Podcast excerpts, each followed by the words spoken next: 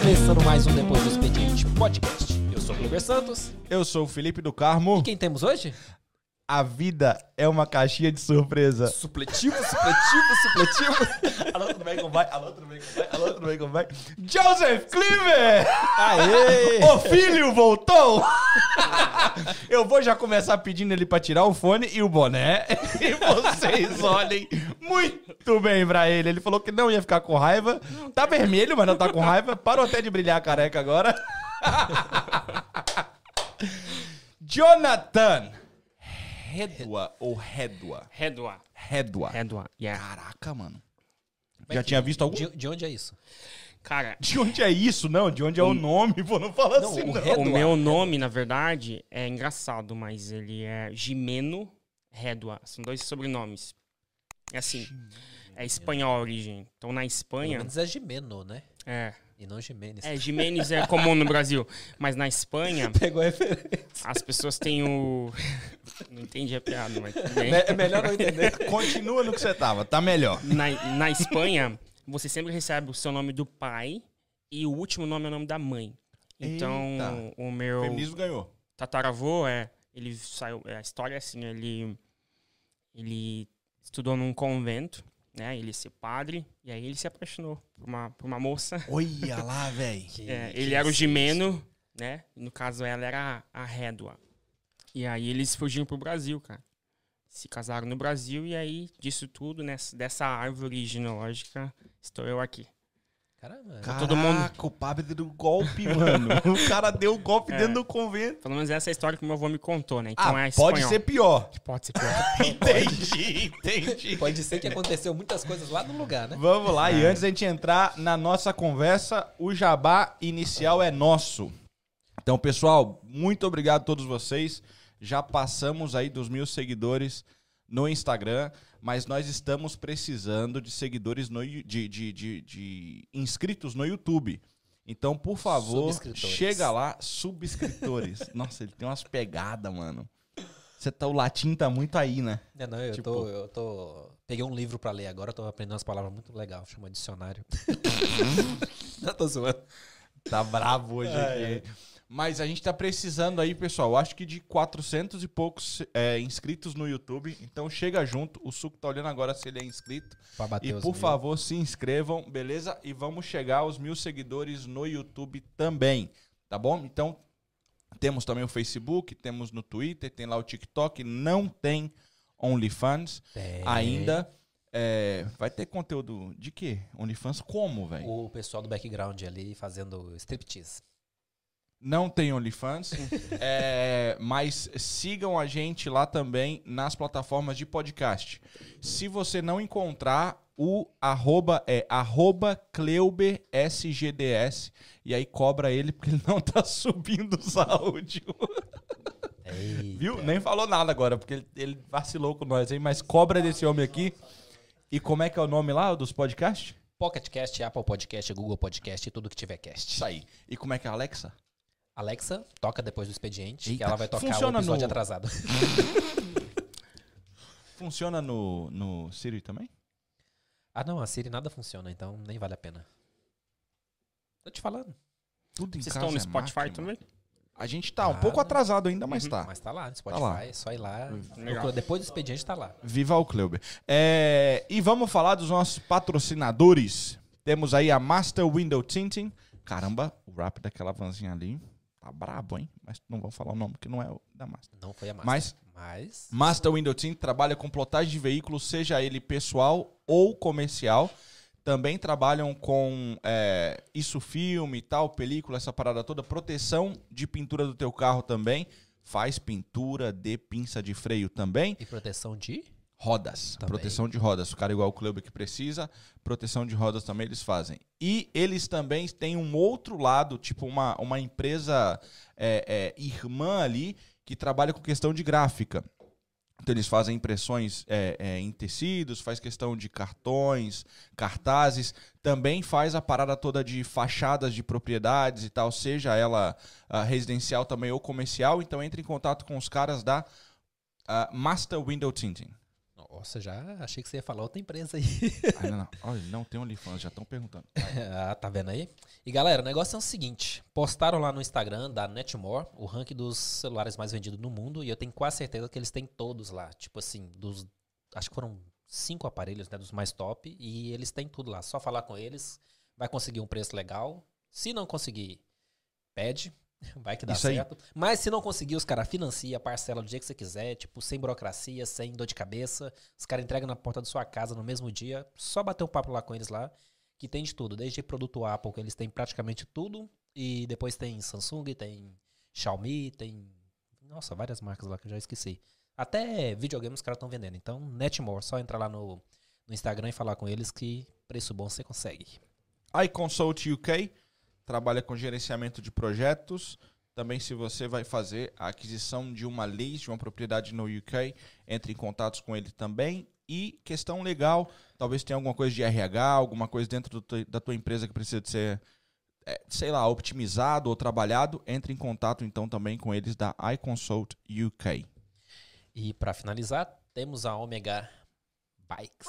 Eu ia falar mountain bikes, mas é só Omega Bikes, né? Temos a Omega Bikes, que é para você comprar moto zero, moto usada, financiada, entrega em casa também, fazer o processo todo online ou pelo WhatsApp ali que os caras resolvem tudo para você e te vende a moto zero, nova, ninguém nunca rodou. Mas se quiser usada também consegue. E é isso, Omega Bikes. Só falar com os caras lá que os caras manjam muito. Lembrando também que daqui a pouco a gente vai ter um sorteio que na quando ele esteve aqui, o João da Cavalier Detailing disse que ia rolar um sorteio. Então nós temos o sorteio hoje do Brand New, que se eu não me engano é 350 ou 400. O cara tá brabo de até, até aumentado esse valor aí, eu não vou sei. falar, é top. Isso aí. Cleuber já comprou o carro dele, já gastou sete vezes o valor do carro já limpando o carro, mas vale a pena, ele falou. Mas o brand new é brand new mesmo. Tipo, é muito top o trabalho do cara. Então, E é isso. Se você quer patrocinar o DDE Podcast, entra na fila e espera tem um cadinho que a gente vai te responder. Tá bom? Vamos lá pro papo de hoje. Vamos ver se já tem curtida aí. Galera, curtida, cadê a curtida? Galera, curtida, cadê a curtida? dá like. Chega junto aí, galera. Chega junto no like, ajuda. Se não quiser dar like, também dá dislike, não tem problema. O algoritmo vai gostar. Então fiquem à vontade, beleza? Desse Mandem modelo. perguntas, cheguem junto aí no chat e vamos conversar com esse cara brabo aqui. E a pergunta é, Brincadeiras à parte, né, mano? Brincadeiras à parte. Pode quem é mandar. Joseph Klimber?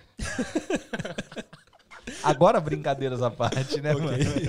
Quem é Jonathan? Jonathan é o filho do Joseph Klimber. Olha, começa com J. Eu tô achando que é mesmo. Eu tô quase acreditando. Cara, o Jonathan é hum, paranaense. Nasci em ah, Curitiba, no Paraná. Ah, tenho 33 anos. Sou pai hoje do Nico. Da hora. Dois aninhos, ele fez sábado, agora Nico. dois aninhos, é o Nico. A esposa da Leila, um beijo pra eles. Primeira, primeiramente, né? Um beijo pra eles, minha família estão lá me A Leila acompanhando. tá aí. É. É, Cara, sou um cara simples, normal. Cresci ah, em uma família humilde, mas tive muita é, educação, muito amor, muito cuidado, né? Dos meus pais, dos meus irmãos.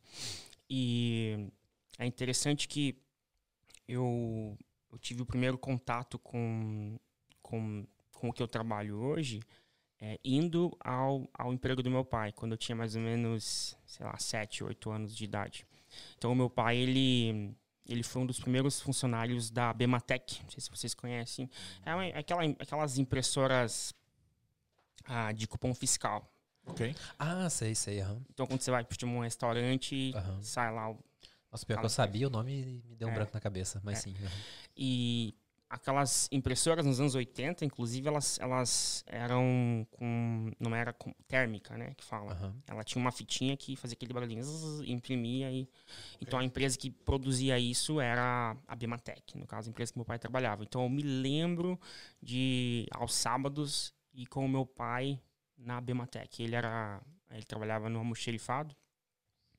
Aí eu ficava lá no meio das, das, dos materiais que eles usavam, as pecinhas, as plaquinhas, os parafusos, as, tudo, tudo isso, né? Era uma coisa gigante. E aí tinha alguns computadores lá e eu lembro que, que foi a primeira vez que eu tive acesso a, a esse tipo de tecnologia. Então eu cresci ah, ali na, na região metropolitana de Curitiba, num lugar chamado um, Jardim Paulista. Se para quem é lá de Curitiba vai conhecer, uh, da região. E, e aí, o que aconteceu? Com, com 12 para 13 anos, é, eu lembro que eu estava na sexta série, então era 12 para 13 anos, o meu pai ele deu uma, cara, não quero mais é, isso daqui, tô estressado, cidade, trânsito e tal, porque o meu pai, na verdade, ele é um cara do, do interior do Paraná. Só que foi pra cidade tentar foi a vida? Foi pra cidade e ele sempre tinha ali um sonho de voltar e, e, e voltar pro interior ali, ter a propriedade rural dele e tudo mais. E ele tentou isso, né? Era mais ou menos nos anos 2000. Então foi a primeira grande mudança assim que eu tive na minha vida. É, e aí eu fui pro interior, né? A gente foi pro interior, vendeu casa, tudo ali, e a gente foi. E aí nisso eu não fui pro interior, tipo, pra cidade do interior. Eu fui pro, pra zona rural mesmo. Entendi. Então foi, tipo, um choque muito grande. Com certeza. De você sair da cidade e, pro, e morar na zona rural.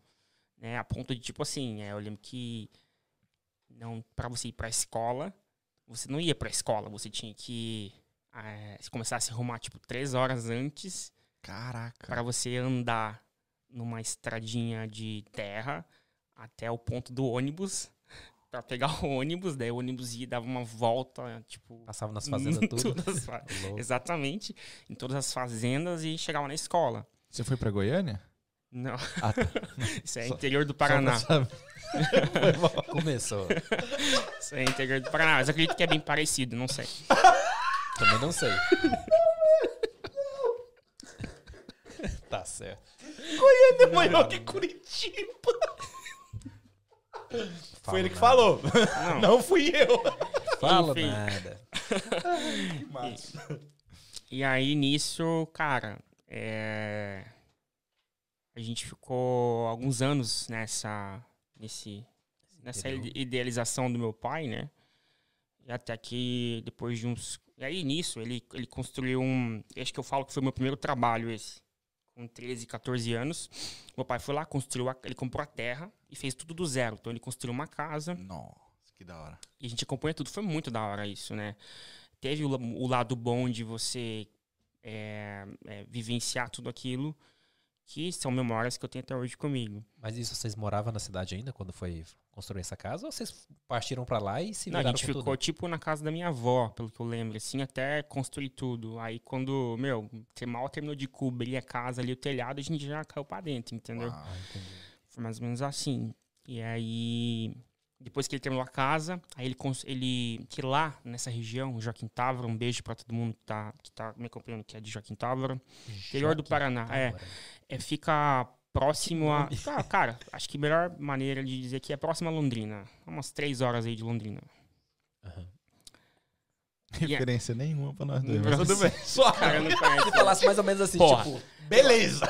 Vocês não conhecem Londrina? Não. não. Não? Não. Ela é, acho que maior que Goiânia, Londrina, né? é, é provável. Viu que a vida não é caixinha de surpresa? Joseph Klimer também faz piada. Eu não conheço o Brasil, na verdade, então. Ah, tranquilo. Ah.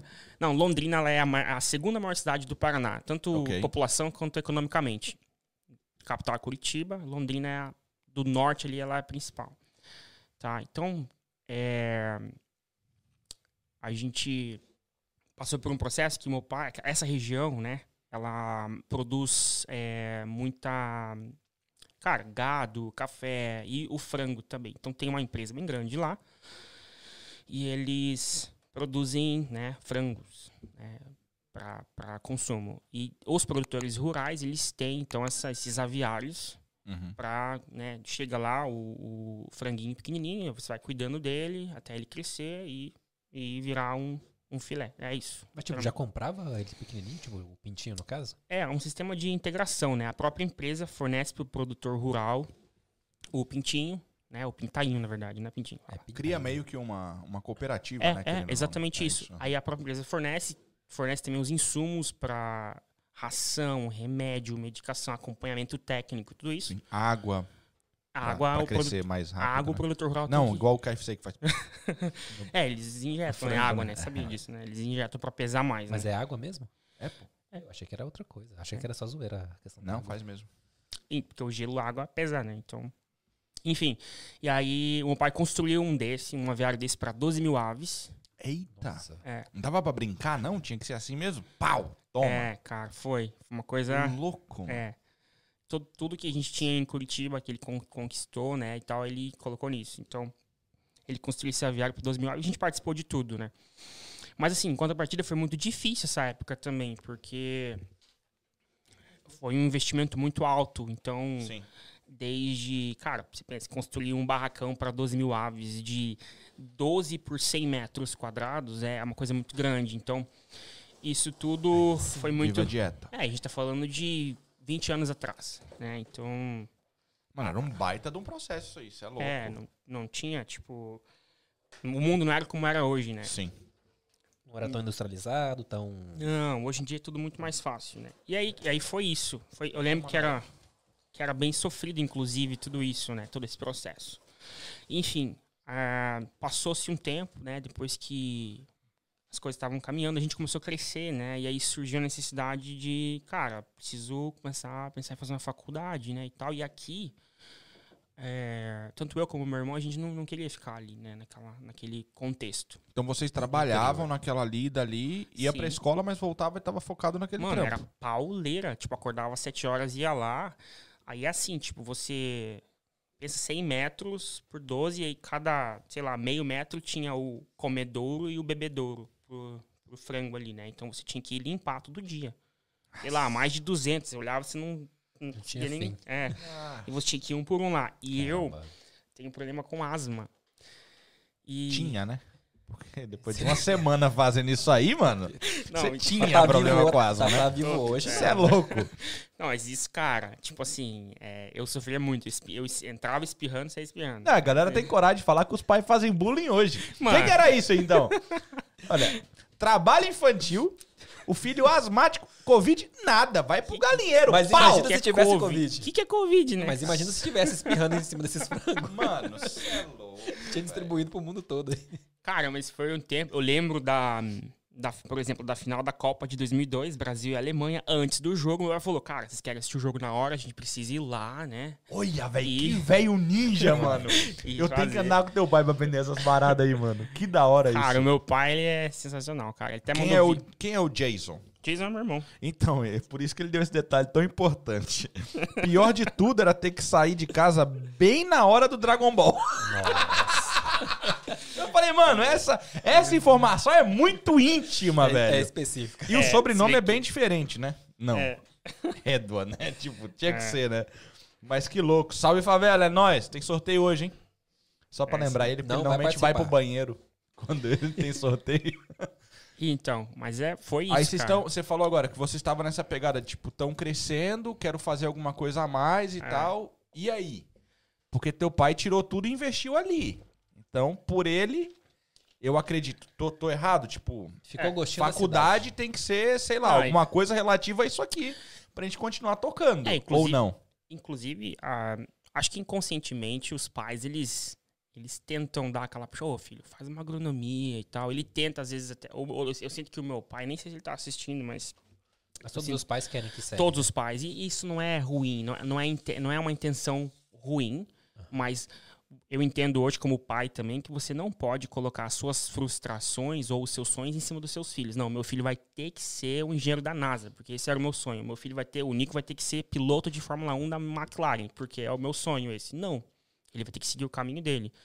Então acho que até Mas os abrindo... pais de hoje mudou, né? Porque antigamente é, era, sei lá, se é filho de advogado, você tem que ser advogado. Nem é, que você a faculdade, você vai ter que fazer. Se era de engenheiro, você tinha que fazer. No meu caso de faxineiro, ainda bem que minha mãe não tinha advogada. Então, eu tava de boa meu pai era, Deus, meu pai era pai... médico, aí, tipo, Ele também morreu antes, não, não teve tempo Não de, rolou a de- pressão. de exigir isso, não. Uhum. Ainda bem que meu pai entendeu que o mundo corporativo não prestava desde. Aí. Quando eu tinha, eu acho que tinha, sei lá, uns. Desde quando ele veio pra cá, né? É, então, eu acho que eu tinha. Não, antes disso ele entendeu. Eu tinha acho que uns 10 anos. E ele tava prestes a se tornar gerente do banco, tal, essa parada toda do estado. Ele abandonou tudo pra abrir uma empresa dele de transporte. Show Então, de tipo bola. assim, fenomenal. Empreendeu, né? Fenomenal. Tirando um monte de merda que ele passou, mas a ideia foi boa. mas é uma parada dessa. Tipo assim, ele, ele olhou e falou: Meu, o mundo corporativo é isso aqui. Então a gente teve essa ideia. É. Tá Mas se ligado? ele estivesse O cara- lá dentro, você já Só- sabe seu, seu futuro, né? Ou pelo menos o que ele não queria pro seu dava, futuro, né? véi. Não, não, ele não ia querer aquilo. Será? Ele ainda é da geração que iria exigir isso. Não, não, mas então, ele não curtia. Ele É. fazia pela grana, não pelo gosto. Então ele entendeu, tipo assim, isso aqui não Aham. presta. Tipo, ele tinha uma. Era meio que uma úlcera estomacal. Uhum. Ele disse que ele passava mais tempo no hospital do que no banco. E o banco era do outro lado da rua do hospital. Nossa. De tanto estresse o dia todo. O, o mesmo problema do meu pai. Por que será, né? Porque hoje em dia a gente. Eu tô no mundo corporativo já há anos. E, claro, óbvio que tem uma pressão gigantesca, tem estresse, né? Mas acho que a gente consegue lidar melhor com isso. Eu acho que, inclusive, a geração passada ela tinha muito mais problemas emocionais, é, inteligência emo- falta de inteligência emocional para lidar com esse tipo de pressão. O meu pai é um caso desse. Ele realmente tinha problema até de estômago, mesma coisa. Mas enfim, em contrapartida também, ele sempre incentivou muito e puxou muito e cobrou muito ah, o, o estudo, né? Tanto de Mas os dois frustrou os pais? Hum, o meu irmão, a minha irmã e, e eu, né? A gente foi muito cobrado. Desculpa? Mas os dois frustraram os pais? Os dois? Os três? No caso, são três, no caso. No total, Somos né? três, é. Alguém fez a- a- alguma coisa relacionada? Então, o meu pai, ele não cobrou a gente diretamente pra fazer o que ele sempre quis. Ele falava, né? Olha, agronomia. Ele tentava vender o peixe, né? A agronomia e tal. E o, Mas agro, o agrobusiness no Brasil e tal. Que realmente é uma realidade, mas não, é o que eu, não era o que eu queria, né? Mas, e assim, mas alguém fez do- de vocês? Não, não, não. É, a, ruim, minha irmã, a minha irmã, ela é formada em Direito, eu sou formado em TI, e o meu irmão, ele é formado em Administração. A mesma coisa. Basicamente a É. mesma coisa. Cara, se juntar os três, dá pra fazer um, um negócio bom. Uma hein? empresa mas- aviairo. né? Uma Mas nós trabalhamos juntos hoje. Olha, olha aí. Não relacionado, mas Não relacionado, é. daria pra fazer algo É. É, é, inclusive, é, nós três, a gente, é, assim, é, a- o meu irmão, por exemplo, fala alemão. Não mora fora, mora no Brasil. Caramba. Minha irmã Do foi- nada, assim. Vou Minha irmã- aprender alemão. Pau. É, Acabou. ele... Com tanto é, idioma, alemão, aham, ele fala, Ele não, ele fala de- inglês também, né? gosta de dificuldade, né? É. Caraca, Alemão. mano. É, então assim. Mas enfim, ele cobrava muito estudo. Aí chegou nessa, nesse timing que ficou meio assim, e agora, entendeu? E a gente cobrando, cara, quero estudar, quero ir pra Curitiba e tal. O que aconteceu? Ele vendeu essa propriedade e aí ele fez o seguinte, ele comprou uma casa ali na cidade mesmo Voltou E- pra cidade. voltou pra cidade e aí ele é, entrou ali no comércio da cidade com uma, com uma loja de equipamentos esportivos e de pesca, pesca e camping. Caraca, ele é bem extremista, né? Tipo, Meu pai, cara. Não, você não sabe de nada, porque depois Que disso. louco, mano. O cara sabe tá que ele fez? parada que praticamente é a tecnologia da época dele. Ah, Questão de impressão, gráfico e tal, é praticamente a tecnologia da época dele. uhum, Larga tudo, vai mexer com aves. aham. Aí larga tudo, vai mexer com negócio de esporte. hoje ele faz o quê? Então, daí Ah, ele tá. deve trabalhar na, na, Na NASA? na Tesla. Não, então. cara, o meu pai ele é incrível. Realmente, esse lado dele, assim, tipo. Eu tenho um pouco disso também, vocês vão entender depois que Da eu vou contar. Mas essa. Esse. Cara, ele não deu certo no comércio, não soube administrar a loja, ele com a minha mãe e tal, enfim. Sabe o que ele fez? Ele largou tudo e veio aqui pra Londres. Isso, estamos falando de quando? 2006, cara. Não, ele veio tempo. Londres. Não, ele veio pra Londres e ele ficou dois anos aqui trabalhando. Claro que ele veio sem, né? Sem documento, entrou aqui como turista e tal, ficou trabalhando e tal. E nisso ele mandou, mandava dinheiro pra gente lá, né? É, então, assim, cara, que ele sofreu pra caramba, porque não falava inglês, né? E não era igual era hoje. Acho que em 2006 não tinha essa questão de, ah, vou fazer delivery e tal, ou vou fazer qualquer outra coisa, que hoje acho que tá muito mais é, popularizado, porque tem internet, tem YouTube e Tá tal. mais e fácil você- pra tudo hoje. Tá mais aqui, fácil né? pra 2006, Não, 2006, cara, mal tinha. É época de limpeza de bancos. É. É época de delivery pela Parcel Força, entrega de passaportes, entrega de cheque. TNT era coletado malote de cheque em vanzinha Astra. Construção? Construção. É, construção civil era pesado na época. É, então foi o que ele fez, É. trabalhava na construção civil, mas aí, cara, ele me conta que, tipo, trabalhou pro brasileiro, tomou golpe, os caras não pagavam. Quem Como? Quem não? Oxe, para, não, não, não. Pessoal, muito obrigado pela live. Terminamos essa mentira aqui. Para com Ah, isso. que isso, não acontece, né? Ô, louco, Imagina. Viva o né? Lázaro. Ô, morreu. Eu também nunca tomei, não. Tipo, abraço você que me deu o canto. Ainda bem que eu esqueci seu nome, velho. Eu lembro do nome de todos. Eu não lembro. Ainda bem, eu prefiro. Posso falar que dá processo. Caraca, mano.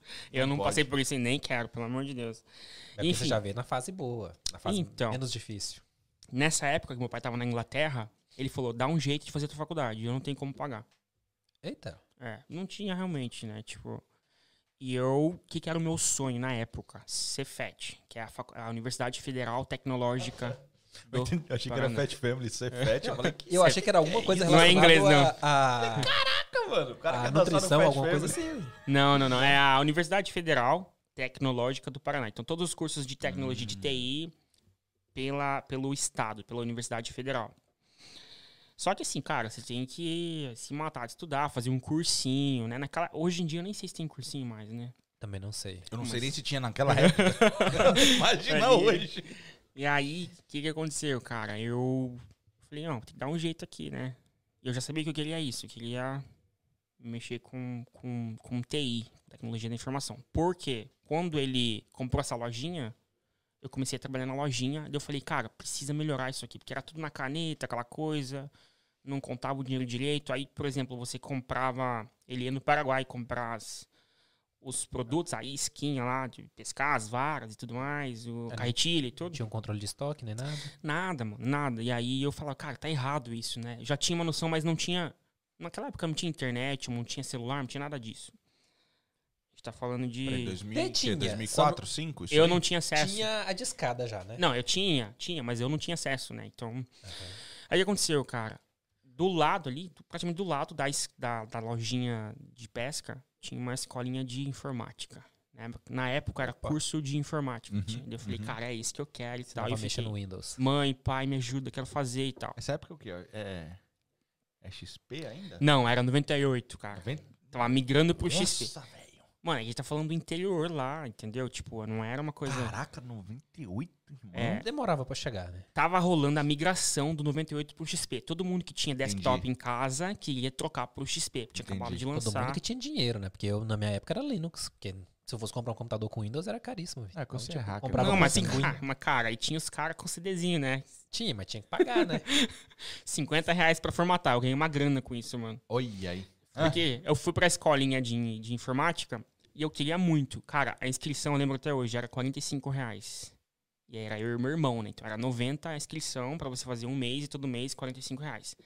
E aí na inscrição tinha que dar também, é, acho que era duas latas de óleo, um pacote de arroz, era um negócio assim. Eita, pega. É, eu não sei que, por que que era. o acho show que eles- do, do Pra ajudar. Mamonas? Não, geralmente Show do Mamonas, assim pra ajudar outras pessoas. hora, né? Geralmente, né? Eu Não acho. sei. E aí, cara, com muito custo ali, porque eu, né, pedi muito para os meus pais ali, eles se esforçaram, tiraram daqui, tiraram dali, pá, pá, vamos fazer, então vamos colocar os meninos para estudar computador. Era Mano, essa. 90, gr- 90 conto é muita grana, velho. São, são- é milão no ano. É. Tipo, pra um cara que tá. É. Já não tá fazendo ali a questão. mas- tipo, mas a loja você tá não tá indo de muito agora. bem. Olhar Não, estou falando. A loja não tá indo muito bem. Já largou tudo pra trás. Tá nessa pegada de fazer funcionar. É, Agora vem meu filho com um luxo desses, de Exato. querer mexer com computador. O que, que é computador? a gente pensa que, que é Nossa. 45 reais hoje, né? Nem vamos falar aqui de pounds, nada, mas até no Brasil mesmo. É, mas naquela época, sim, era uma grana, mano. Esses É, 45 reais hoje eu acho que seria o quê? Tipo, imagina agora que você vai colocar uma criança era fazer uma 300 aula de reais. alguma coisa aí e tal. Vai ser isso hoje, eu não tô vai? um pouco por fora, né, do, do custo. Então, eu tô Brasil, pensando mas- assim, que quando eu tava lá, tipo, eu ganhei, meu salário era tipo 300 reais. tá? Então, tipo, imagina se tirar 45 ou Tá ligado? 45 vezes 2 pra... É quase... Mano, É, é, grana, velho. É. Ainda mais É? pra fazer isso aí, né? Porque É, mas a loja. A assim. loja dava grana no começo. porque é, tinha, o meu pai pegou a loja pronta, né? De, Ah. do cara, o cara que comprou a propriedade, ele era o dono da loja. Era um japonês que veio do Japão e tal, aquela coisa. Então, a loja tava dando uma grana legal. Eles não souberam administrar, na verdade, foi isso. Mas, enfim, é, diante de todas essas dificuldades, eles foram lá e fizeram a inscrição, cara. Minha e do meu irmão nessa escolinha de inglês. E eu lembro que no dia que tinha que levar lá o negócio do óleo, eu fui em casa correndo. Mãe, esqueci. Tem que pegar dois litros de óleo e dois pacotes de açúcar, sei lá. Acho que era isso, né? Ele falou, filho, não tem? Eita. Vamos comprar. Também não tem. Eu falei, caraca, mano, e tal. Eu voltei na escola, falei, ó, tem como eu trazer depois e tal? Os caras, ah, tem, né? Até hoje não tal. levou o óleo nem açúcar. Vê Ô, o pessoal nível. do curso aí, ele vai mandar amanhã. Então, o que aconteceu? Eu Que fiz esse- louco, eu fiz, mano. cara, olha, a- olha a dificuldade. Por isso que, cara, eu acho que é princípio, né? A gente tem que, que honrar a vida dos nossos pais, independente. Yes. Cara, às vezes você fala, cara, meu pai foi um pilantra, né? Sei lá. A gente tem minha esposa mesmo, né? Enfim. É, mas eu acho que é um princípio. É honrar pai e mãe. É, então, independente disso, quando você honra pai e mãe, eu acho que é, você vai colher coisas boas. A Bíblia diz isso, né? Quando você honra os seus pais, os seus dias se prolongarão. Então é um princípio de longevidade. Então, cara, eu honro os meus pais, porque eu sei que o quanto eles se esforçaram dentro da limitação deles pra, pra dar o melhor pra gente. Na Mas pra deixar faltar comida. Não talvez faltou comida, mas faltar dois litros de óleo pra vocês poderem levar pra poder pagar o curso. É, Dá pra ver que o realmente. esforço foi grande. Foi, foi, foi muito grande. E aí, cara, comecei a estudar nessa escolinha. Fiz o curso, era mais ou menos uns 10 meses de curso, e eu destruí a apostila, eu lembro até hoje. E assim, a gente não tinha computador em casa ainda nessa época. Os amigos, tinha vários amigos que tinham, então a gente, a gente ia na casa de um amigo, assim, sim. dava aquela jogadinha e depois dava uma, uma espiada e tal. Nos exercícios e tal. Cara, e assim, eu me destaquei muito, modéstia à parte, eu me destaquei muito nessa escolinha. E o dono dela chegou e falou assim pra mim, quando eu terminei o curso: falou, cara, faz o curso de hardware. Porque eu fiz o curso de informática Eita, básica. O que, que era na época isso? Off, o Office, né? O Word, Excel, PowerPoint, é isso aí. Internet, navegabilidade, fazendo download, ir no você baixa, falar. baixa aqui, essas Olha, coisas. E o massa é que você falar é isso aí, mano. Hoje, eu conheço gente, hoje, que paga aí 150 libras ao mês pra ter alguém numa empresa só Exato. pra resolver três ou quatro, às vezes até cinco equações de, de, de Excel na empresa dele. É. Cara, e assim, Tipo, é um trampo que ficou, isso aí nunca vai embora. Não, não vai. E o Excel, um exemplo, cara, você pega qualquer empresa no mundo hoje, vai ter uma planilha de Excel lá em algum lugar, cara. Não tem como. Isso é uma forma que eu uso hoje pra entender, principalmente os caras cabeças de empresas hoje, pra saber se o cara é bom. É. eu mando uma parada de planejamento dele toda no Excel e mando pra ele lotado de fórmulas. Fala, olha, preenche aí pra mim e tal, não sei o quê. 80% volta com as fórmulas mexidas. O cara não sabe mexer aonde ele deveria ter mexido. Ele vai futucando e acaba com tudo que você tinha montado. É uma Exatamente. coisa de louco. E aí, fui lá de novo, pai, quero fazer curso de hardware. E o curso de hardware, ele era um pouco mais caro. Eu falei, pai, você vai, vai me abrir porta, eu vou começar a trabalhar. Então, por quê? O curso de hardware, na época, ele te ensinava a formatar o Windows, né? Que era uma coisa que tava todo mundo fazendo. Ele ensinava você a entender os componentes de um computador. O que que é um HD, o que que é uma memória, um Sim, processador sim. e tudo mais. Trocar as placas Pentium, Cara, eu- os processador Pentium. Meu pai se empolgou e falou, vai lá, faz, Ei, vai lá. Mas aí, aí nessa época ele já tava aqui. Ele tava aqui, é. Não, ele. é, Não, ele estava lá ainda. Estava para vir para Inglaterra. Foi quando a loja começou a, hum, a cair, né? As vendas e tudo mais. A gente fez o curso de. Eu fiz o curso de hardware, meu irmão também. Cara, eu terminei o curso de hardware, o, Adriano me chamou na sala dele, o diretor da escola. E assim, nessa época, a escola tinha todo um glamour, porque era escola de inglês também, era é, é, escola de, de informática, espanhol. Então todo mundo ali ia na escola, tinha academia, tinha piscina. Então era assim, um negócio que todo mundo ia, entendeu? E o dono da escola chegou e falou pra mim: Jonathan, cara, você tá mandando muito bem, mano. Eu quero te fazer uma proposta. Você trabalha? Eu falei: trabalho, na loja do meu pai. Isso com que idade já? Eu tinha 16? 15 anos, 15, 16 anos. É. Na época podia, né? olha o golpe. Vai. É. Não, eu tava no terceiro ano, né? Terceiro ano do ensino médio, então acho que era 16, 17 anos, é. Eu, eu não fiz, eu não sei. Os caras. Eu, eu fiz supletivo. Não, então. Eu achei que você ia falar assim, não é ensino médio mais que mudou, né? Isso não é mais. supletivo, eu fiz supletivo, supletivo, supletivo. Os caras. Já dizia o Joseph Klimber. pois é. Então, e aí. Quando quiser comer, fica à vontade. Cara, não, tá, vou pegar daqui a pouquinho. Não pode, e, né? A mulher tá é, vendo, né? Não, tô tranquilo. E aí, cara, o é, que, que aconteceu? Fiz o curso de hardware, ele me chamou, falou, cara, tem uma proposta pra você. Eu sei que trabalha lá com seu pai, mas aqui você pode começar a dar aulas de, de informática. Nossa. Eu falei, é, eu quero. Ele falou, ó, então eu vou te pagar 150 reais por mês. Foi o primeiro salário, mano. 150 reais por mês. E você vai começar a dar aula aqui. Você vai, você vai acompanhar o fulano, você vai ser sombra dele aqui uma semana e depois você assume. E esse cara, ele tinha escolas não só ali na cidadezinha que eu morava, mas em outras cidades também. Na região toda. Ele tinha umas seis escolas na época. Bombava. Porque ninguém tinha computador em casa. Todo mundo queria aprender, era uma puta novidade. Não tinha internet para todo mundo. O ADSL estava chegando ainda. Esse cara era um cara que já tinha morado fora do Brasil?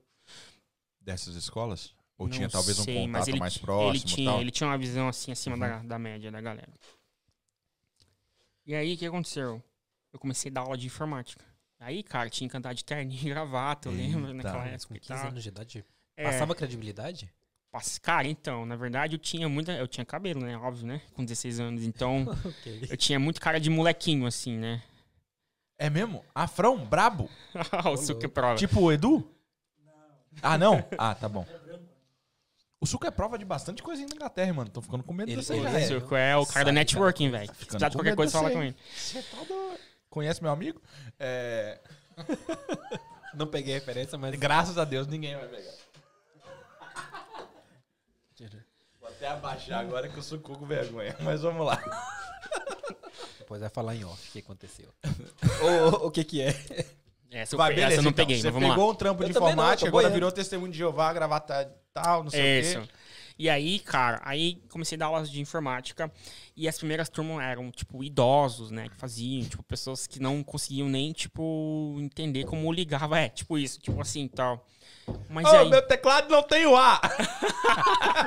Exatamente. Mas era legal, cara, porque os velhinhos começavam a, tipo, conversar, eles eram carentes de conversar. Eu lembro que você é, criava ali uma, uma um empatia, vínculo. um vínculo, exatamente. Daí, tipo, a, a velhinha ia fazer aniversário, ela te convidava pra festa de aniversário dela. Aqueles bolão daquele tamanho assim, lembra? É e aí, aí eu comecei já a ir para um negócio mais avançado. O que, que era na época a, a parada avançada? Fire, Fireworks, não sei se tem mais, da Adobe, Dreamweaver, que eram os programas mais avançados para criação uhum. de páginas da época e tal. Cara, eu vi o cara disso daí. CorelDRAW. Corel, exatamente. Desculpa, exatamente. E eu comecei a dar aula disso, aí já é, a, comecei a dar aula pra galera mais da minha idade. E aí, cara, foi, foi um tempo muito legal. Comecei a ganhar um pouquinho mais, né? E. 165. Exatamente. e aí eu entrei na faculdade. Como que eu entrei na faculdade? Na região ali, é, tinha várias faculdades em volta. Então, eu consegui pegar uma bolsa, porque eu fiz a prova do Enem na época. E a faculdade aceitou, porque, eu, cara, a nota minha do Enem da região ali, ela foi uma das melhores em 2006. 2005, tu não aprendeu o negócio, né? Tu virou o negócio, basicamente, né? Cara, tu não tinha falou, escolha. toma. Eu não tinha escolha. Eu, eu estudei pro Enem. Uhum. Eu falei, cara, essa é uma opção que eu tenho, então eu vou dar o sangue nisso. Cara, eu estudei, tipo, uns três meses, não fiz cursinho nada, mas... Já estamos... Hã? O Rafael perguntou, eu fui o único a procurar Joseph Klimber no Google. o pessoal, não é todo mundo que lembra disso, cara. Mano, olha, eu olhei no YouTube. Faz tempo, mano. O vídeo que tem mais views dele no YouTube foi. Ele subiu há 12 anos atrás. 12 anos. Tipo assim, não tem 12 anos que foi aquela apreensão. Tem muito mais. Não. É, não, tem mais. Uhum, tem, muito certo, mais, tem entendeu? Mais, então, mais. tipo assim, mano. Um guardanapo. Não, não era crime. Bullying naquela época era só risadinha. De boa, de boa, de boa, de boa. Mano, o moleque é asmático, o pai pôs pra trabalhar com frango, velho. Você é doido? Mano, isso é muito fenomenal. E com, sei lá o que, você tinha falado Dando lição 13, 12, 13 anos né, nessa época aí. Isso. 12 anos. Mano, fenomenal isso aí, velho. Você tá doido. Muito bom, muito bom.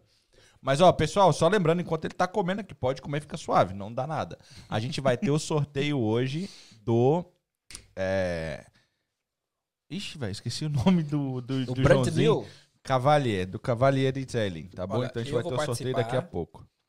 Vou participar porque eu tenho três participar do filhos, quê, filhos do, do sorteio. pô. Seu carro não tem nada o que lavar, você lavou esses dias, mano! Mas tem três filhos, filho suja carro. Você sabe que suja. Então, Ah, é eu- verdade. eu, quero um brand new. E se não tiver sujo, eu cago no carro só pra poder usufruir do, dos serviços. Porque o serviço é top, pô. Não dá só pra sujar de areia? Alguma coisa assim? Ah, como é que vai capar a praia com esse tempo? Não, mas. Tá, vamos deixar pra lá. É pra ele mostrar o vídeo do antes e do depois, pô. ah, Isso que eu tá. falei, mas. Ok, vai lá. Continua. Apelou, hein? Fora de contexto. Começou, meteu a cara e entrou na faculdade então com a bolsa. Isso, Qual bolsa in- curso? integral. Análise e desenvolvimento de sistemas, cara. Esse foi o curso que eu fiz. Análise e desenvolvimento. É. de sistemas. E aí, Tá escrevendo, né? isso. Não, é porque eu tava imaginando outro, tipo ciência da computação. É, coisa é assim. mais a mesma coisa. É mais ou menos a mesma coisa. Só mudam os nomes porque ciência da computação é bacharel, são quatro anos. Esse que eu fiz foram três anos. Ok. Então, é, foi um curso na, em Ourinhos, São Paulo. Então, você tinha que pegar o ônibus, tipo, 5 horas da tarde e, sei lá, uma hora de ônibus até, até a faculdade. E daí, cara, tipo, voltava meia-noite, chegava em casa e de manhã ia trabalhar. Então, era, foi, foram anos bem puxados. E aí, dessa empresa, da, da escolinha, eu consegui entrar como estagiário, porque eu já estava cursando TI, né? Aham. Então, quando você está cursando TI, você consegue ter mais acesso. Cara, então seu vínculo com a escola ficou grande, hein? É, não, eu, eu é, na escola não, não dava mais aula ali, eu já ia para outras cidades dar aula e tudo mais. Top. Foi uma época legal, porque tinha tinha bastante festinha, adolescente e tal, né? Então foi, foi bacana. E depois disso, então eu entrei como estagiário nessa, nessa empresa aí dos frangos mesmo, né? É, A dos frangos? Ah, É, tá. Na... Só que daí na, no, no TI de lá. Entendi. aham. E aí, cara, foi um tempo de muito aprendizado também. Porque eu tive que daí não ficar no ar-condicionado com uma canetinha lá, dando aula ou explicando, né? Nada. Era tipo assim, Trabalho vai prático. lá, no meio da linha de produção, tem uma piscina de sangue lá, frango escorrendo, galera cortando e tal. Tem um cabo lá do terminal que pesa que ele precisa ser limpado, tá, tá com problema. Eu tinha que ir lá no meio, me vestir todo de branquinho assim, entrar lá e, e fazer o cabo de rede. Não sei se vocês sabem como que funciona isso. Tem uma ordem, né? O cabo Sei, de rede sei. ele tem o RJ45, que é o conector. E aí... Isso. Aí tem uma ordem. Eu não lembro a ordem. Alô, Magu! lembrar, não Tem uma a ordem ali pra você colocar, coloca e E limpar ele. Então eu fazia muito isso, formatava computador, né? Mexia com toda essa parte de hardware e tudo mais. Fiquei um ano assim. Cara, eu acho que eu ganhava na época uns 300 reais, não lembro muito assim, mas era bem pouco assim. Era o dinheiro Ah, que eu... voltou o salário que tu ganhava lá na escola. É, era mais ah, ou não, menos era cento e pouco na escola. Era um né? pouquinho cento e mais. pouco, é. Só que assim, eu, eu conseguia daí pagar o busão da faculdade, a faculdade não pagava. O que sobrava ali, eu, cara, né, comia uma coxinha ali na faculdade, era isso, cara. Minha vida era isso, entendeu? Ó, Só pro, pro. Pra a base de informação aqui. O que, que você aprendeu nesse, nesse curso? Tipo, o que, que eles ensinavam lá? Cara, era, era assim, na faculdade. Sim, ensinavam Cara, na faculdade. assim, uma coisa que eu sempre falo quando me perguntam isso. Faculdade, mano, não te ensina porcaria nenhuma. Sim, mas ensina bastante teoria, né? É, Só que, não, tipo é assim, muita balela, cara. É muita balela. O que, que eu desenvolvi muito na faculdade, cara? Networking, aprendi a falar melhor, aprendi a me comunicar melhor. É, porque tinha muita apresentação, então tinha que ir lá na frente falar e tudo mais. É, entendi um pouco mais de como funcionavam as empresas, como eram os negócios, né? E, e a tecnologia em si. Aprendi mais sobre ERP, conceitos de tecnologia da informação, programação, Mas a redes de- prática mesmo nada. rede de computadores, nada. Faculdade, na minha área, Quer eu dizer, falar. redes, a redes seria prático, né? Nunca limpei um cabo na faculdade, mano. Caramba, sério? Não ensina. Ainda É, bem que eu não fui. eu acho que a educação. eu, Eu, acho que, queria ter feito ciência da computação. velho. eu acho que a educação como um todo, ela não te prepara pra nada. A escola não prepara você pra vida, cara. Por exemplo, a o que que é a escola hoje? É você sentar e ter um professor lá falando, escrevendo no quadro, e você copia tudo que ele tá falando. No final, ele vai te fazer uma prova e você tem que fazer uma prova e você não pode fazer consulta. Tem que fazer a prova sem consulta, senão você reprova. É assim a Só escola tem que hoje. decorar, né? Só tem que decorar. A vida real é assim? A vida real não é assim, mano. Trazendo pra aquela ideia que a gente falou agora há pouco dos pais e tal, e voltando pra ideia do teu pai, questão do agrônomo, pá, não sei o quê. Eu venho de uma cidade muito pequena. E lembrando agora, na minha cidade, tipo assim, os caras que despontaram fazendo as coisas que estão ganhando muita grana são os caras que não foram direto pra faculdade, mas eles foram para o que chamava antigamente de colégios, escolas rurais. Uhum. Lá os caras aprenderam sobre lida, sobre plantação, sobre toda essa, toda essa a prática. Não tinha caderno. Os caras iam pra fazenda para aprender a fazer, aprender a cuidar de animais, aprender tal. E esses caras hoje estão gigantescos Mas na área, né? nessa área, sim, mas tipo assim, não são pessoas que foram pra fazer agronomia na faculdade. Uhum. Eles fizeram aqui o que seria talvez o cursinho É. do agrícola. Só que a partir daquele cursinho, o cara não precisava mais da, da graduação. Só que era um curso prático. Muito prático. Entendeu? Não tinha teoria ali. Teoria ali era brincadeira. A- A minha área que eu atuo hoje mesmo não tem nada a ver com o que eu, me, com que eu estudei, me formei na faculdade. Tipo, que para que, que eu uso meu certificado de graduação superior é para mostrar no meu currículo. É isso. Porque tudo que eu faço e que eu aplico hoje são experiências que eu vivi. Não foi aquilo que eu aprendi na faculdade. Então, acho que é por aí. Mas foi um tempo legal, sim. Isso já tô falando de 2006, aí fiz, né, a faculdade e tal, comecei a trabalhar nessa empresa. Cara, o que que aconteceu? Eu entrei, chamava CPD na época, né, que era a área de TI da empresa. Então era eu mais dois. Eu era o estagiário, né, e a ideia era que com o final do contrato de estágio eu fosse efetivado. O que É o aconteceu? sonho de todo estagiário. Esse sonho, então, isso aí, o estagiário ele só se lasca. E foi um momento realmente que eu só me lasquei, cara. Te mandar lá pro, pro meio do negócio lá pra limpar cabo, é só se lasca.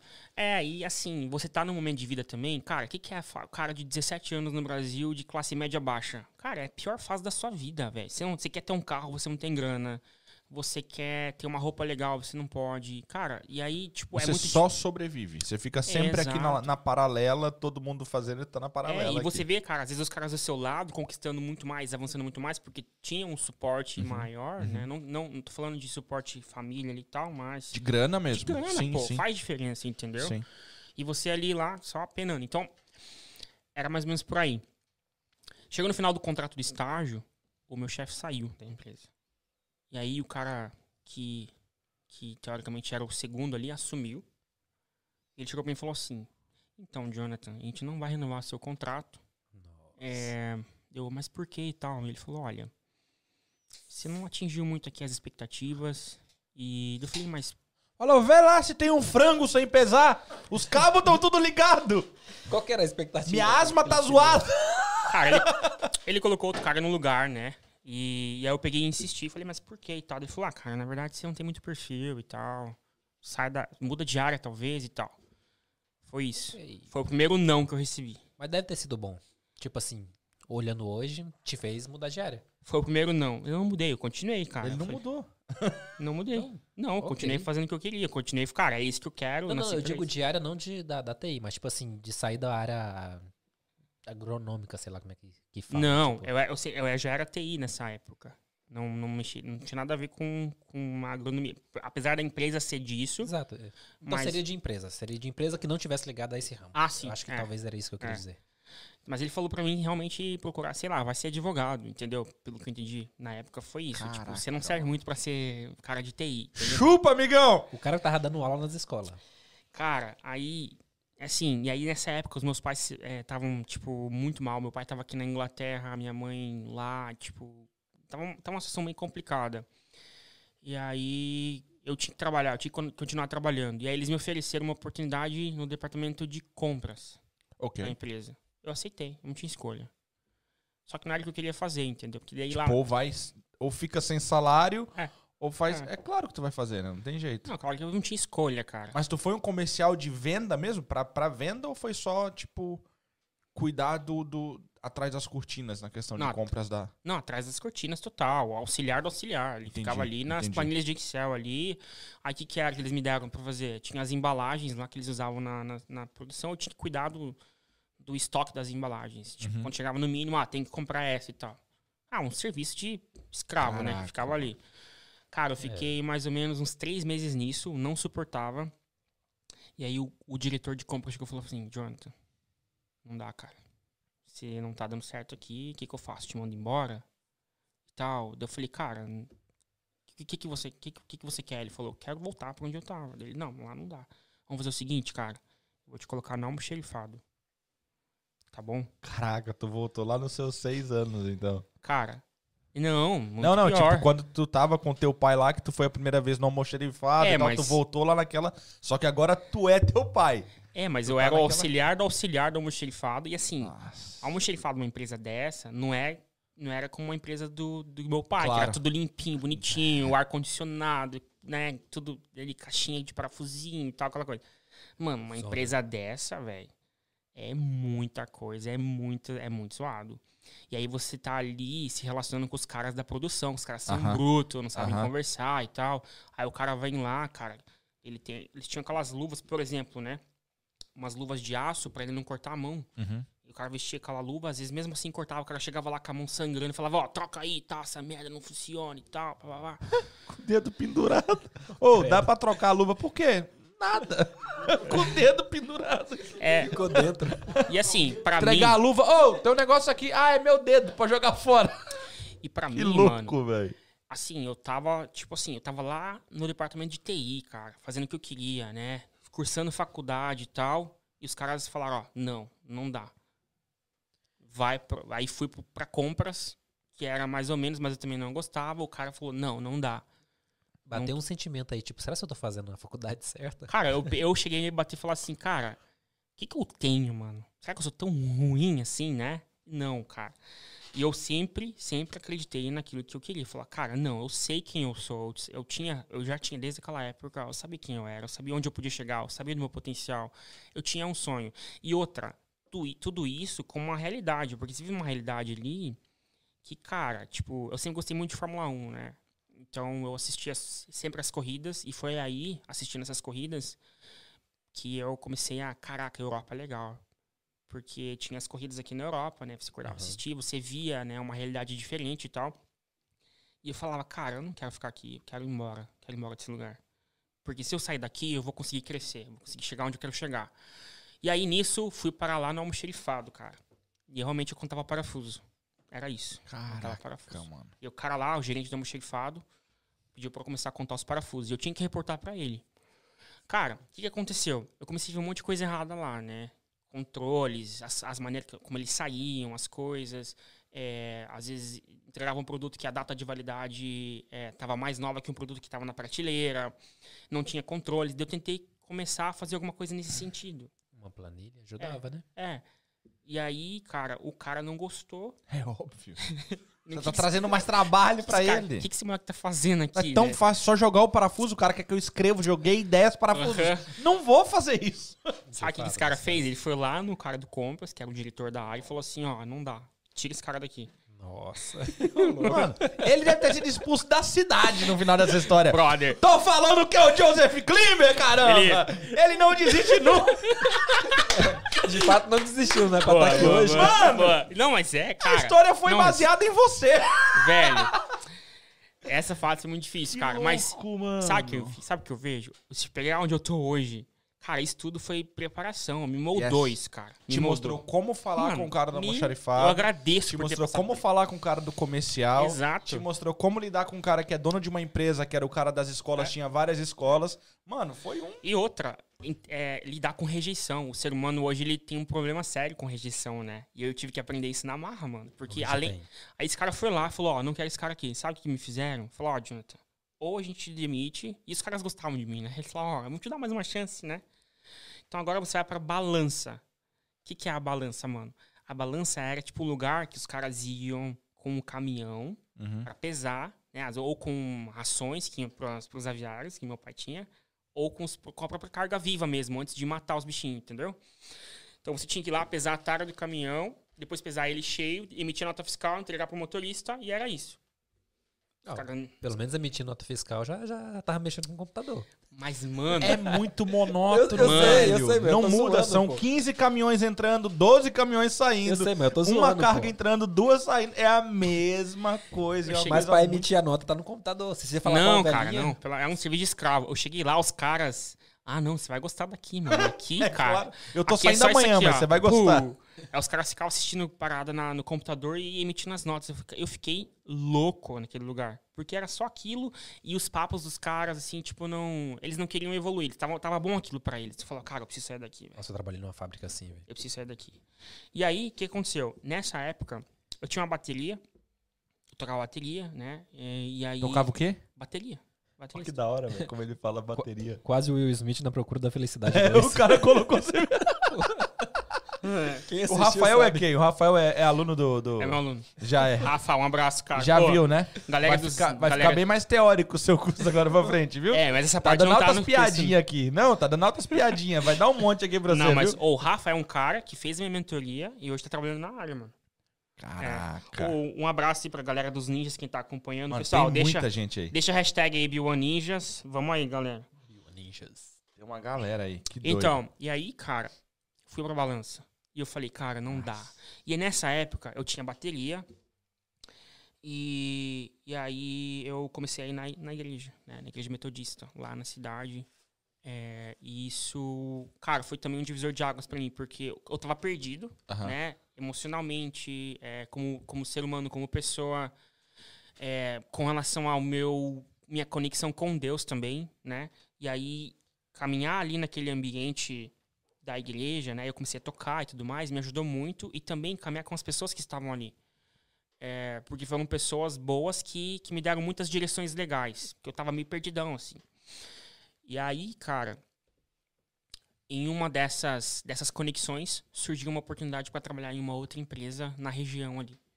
Que era, que era como se fosse uma B&Q aqui. Ok. Loja de material de construção. Ok. É isso. E aí, eu entrei nessa empresa, né? Aí foi meu primeiro trabalho mesmo, carteira assinada. Foi só aí que eu consegui ter carteira assinada. E como se isso fosse, né, hoje em dia, né? Cheguei lá. Que é isso, né? Mano? Mas como que, mas como que foi essa saída aqui agora dessa empresa, Então, mano? cara, essa saída foi um pouco Cara, eu era, eu era tipo assim, é, muito querido, né, por uhum. eles. E, e assim, Nem tanto, né? Calma. Não, mas Porque eu, eu conheci... TI pra contar parafuso Calma, é, né? É, mas foi isso. Você tá, é, tava contando parafuso. É. Não, isso. tava na balança. É, eu é. fui na, na sala do presidente da empresa, porque eu conhecia muito bem ele. E eu falei, olha, quero agradecer pela oportunidade. É, apareceu essa, essa oportunidade para mim e eu vou sair. Daí ele me pegou e falou assim, olha, é, obrigado pelo tempo que você passou aqui. A gente está aqui, né? Se precisar voltar e tal, a gente gosta de você. Eu sei que você teve dificuldades, mas eu espero que toda a sua jornada aqui tenha servido de algo para você. E realmente foi isso, cara. Serviu. É assim, é aquela coisa, aquela parada. Se forja, forjado no fogo, foi isso. E aí eu saí, cara. Saí pela porta da frente, entendeu? Que da hora. Então, é, eu sempre falo assim, cara, eu, eu sou grato por tudo que eu passei com relação a isso. Porque, claro que foi, foi muito difícil. Eu chorava na época, né? Mas, de novo, foi o que, que me moldou como, como pessoa. Faz parte do meu DNA hoje isso, né? Essas experiências. Então, eu acho, como ser humano, a gente precisa, assim, valorizar as experiências negativas e tentar olhar o lado bom de tudo isso, né? Cara, aí comecei nessa empresa aí é, como analista de é, informática. E aí terminei minha faculdade. Quando terminei minha faculdade, recebi uma proposta de uma empresa melhor. E, e aí eu queria muito já vir para Curitiba, né? Sair e ir para capital, né? Era, esse, esse era o meu desejo. E aí eu comecei a trabalhar numa empresa que, que eles estavam implementando o ERP. Essa empresa, ela fazia... A empresa de moda, vestuário e varejo. Tinha lojas, produzia ali as roupas, lançava coleção, tipo... Tipo a essa, essa marca top aqui, né, cara? É o brabo. É o brabo. Alô, Suco! Bater um papo com ele depois sobre essa marca aí. Então eles lançavam, eles lançavam a coleção, né? Como ele faz? Lança a coleção e vende. Só que não tinha internet na época, não era muita. Nem hoje que é tudo online, Instagram e tal, loja virtual e tal. Não tinha. Então era mais loja física, tinha os, os representantes comerciais que yes. iam vendendo e tudo mais. O que aconteceu, cara? Eu entrei para ser tipo um auxiliar da, da gerente de TI. Só que ela saiu. Quando ela saiu, eu falei, eu assumo, eu assumo tudo. Tá, e aí, pega. Aí, Mas aconteceu? isso quanto tempo? Uma semana? Um mês? Que eu entrei? É. Não, eu já meio que entrei para substituir ela. Ah, ok. Só que foi meio que um teste, entendeu? E eu meio que passei, passei no teste. E aí o que aconteceu? Os caras eh, implementaram o sistema nessa empresa e eu fiz todos os treinamentos. E qual que era o Como o Lynx. Lynx, que é um sistema para vestuário e varejo. É uma das maiores empresas no Brasil hoje é, que, que atua nessa área aí, nesse mercado de vestuário e varejo, que é muito grande. Se você olhar ali o sul do Brasil, a região de Santa Catarina ali, Vale do Ribeiro ali, cara, tem muito. Vale do Itajaí, desculpa. Tem muita empresa nessa, nessa área de vestuário. Né? No sul do Brasil tem muito. E aí eu comecei a atuar nessa empresa como gerente de TI, cuidava de toda a infraestrutura de TI, tinha mais ou menos uns, na época, uns, uns 40 usuários. E aí eles colocaram esse ERP. ERP é a sigla, né? É um sistema. Não, eu perguntei qual era o sistema, era, chamava Links. Links, isso. Links. L-I-Y. Mas é, é, o Links da, da, daquela empresa que faz router e essas coisas? Não, não é, né? é, o mesmo nome, mas é diferente. Ah, ok. É uma, chama Links também, mas é Links Sistemas, no caso. Mas não tem nenhuma relação. Cara, o que, que aconteceu? Tem um termo que a gente usa que é key user, que é o cara que recebe numa implantação de sistema, é o cara que recebe todo o treinamento. E ele fica responsável por ser o, o, o host. Ele vai uhum. compartilhar com todo mundo é, essa informação e ser ele o responsável pela implementação. Eu fui esse cara. Então o que aconteceu? Foi o primeiro contato que eu tive com o RP na época. E eu participei de toda a implementação do projeto do Links nessa empresa ali, né, na cidade. E na época, cara, acho que eu ganhava uns 1.500 reais. Era isso já. Aí já tinha um salário. Suave. É, mas aí já era 2008, 2007. Já não tava mais tão suave. É. é. Só encosta um pouquinho mais o, o, o mic pra ti aí pra ficar um pouco mais. Aí, Ai, beleza, que dá pra encostar. Eita. E, cara, eu. Aí você entrou na área que você tá hoje. Não, e aí foi quando foi o meu contato com o que eu faço hoje, foi aí, entendeu?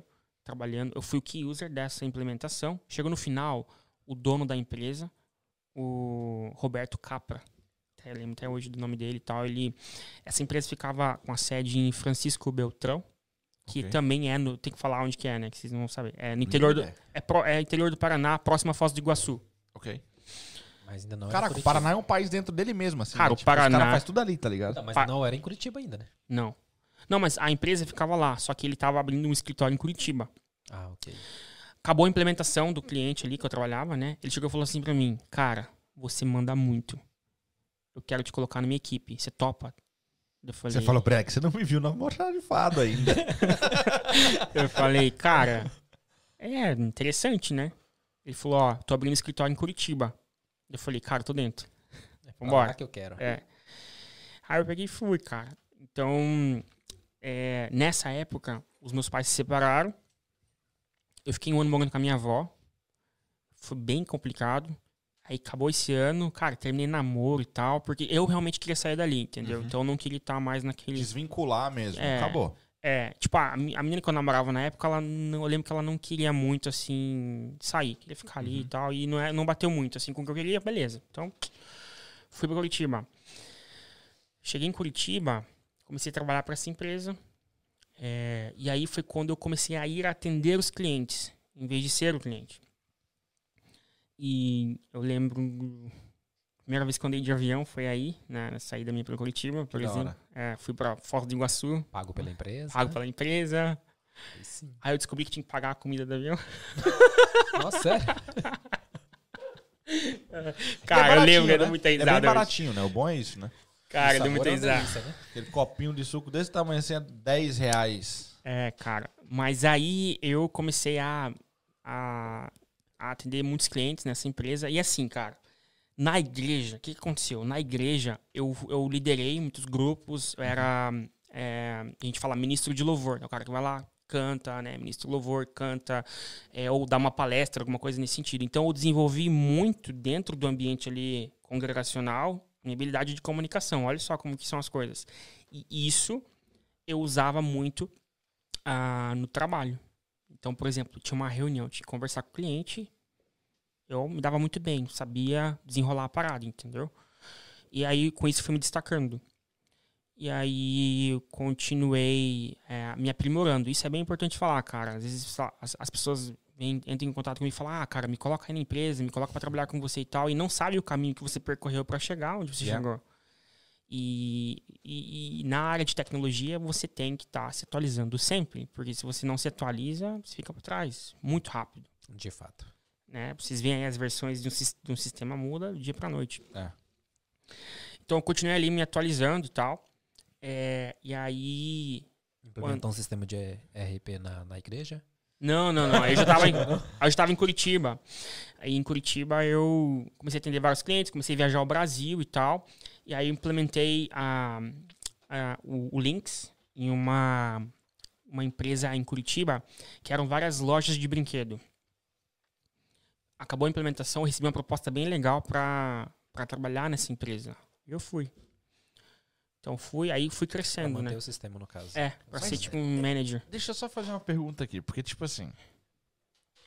Vem de uma história paternal aqui a parada de aceitar desafios novos. Uhum. Só que seu pai não aceitava, ele criava, né? É diferente, não, mas tudo bem. É, realmente. Mas tudo bem. Só que você tá colocando isso aqui muito romântico.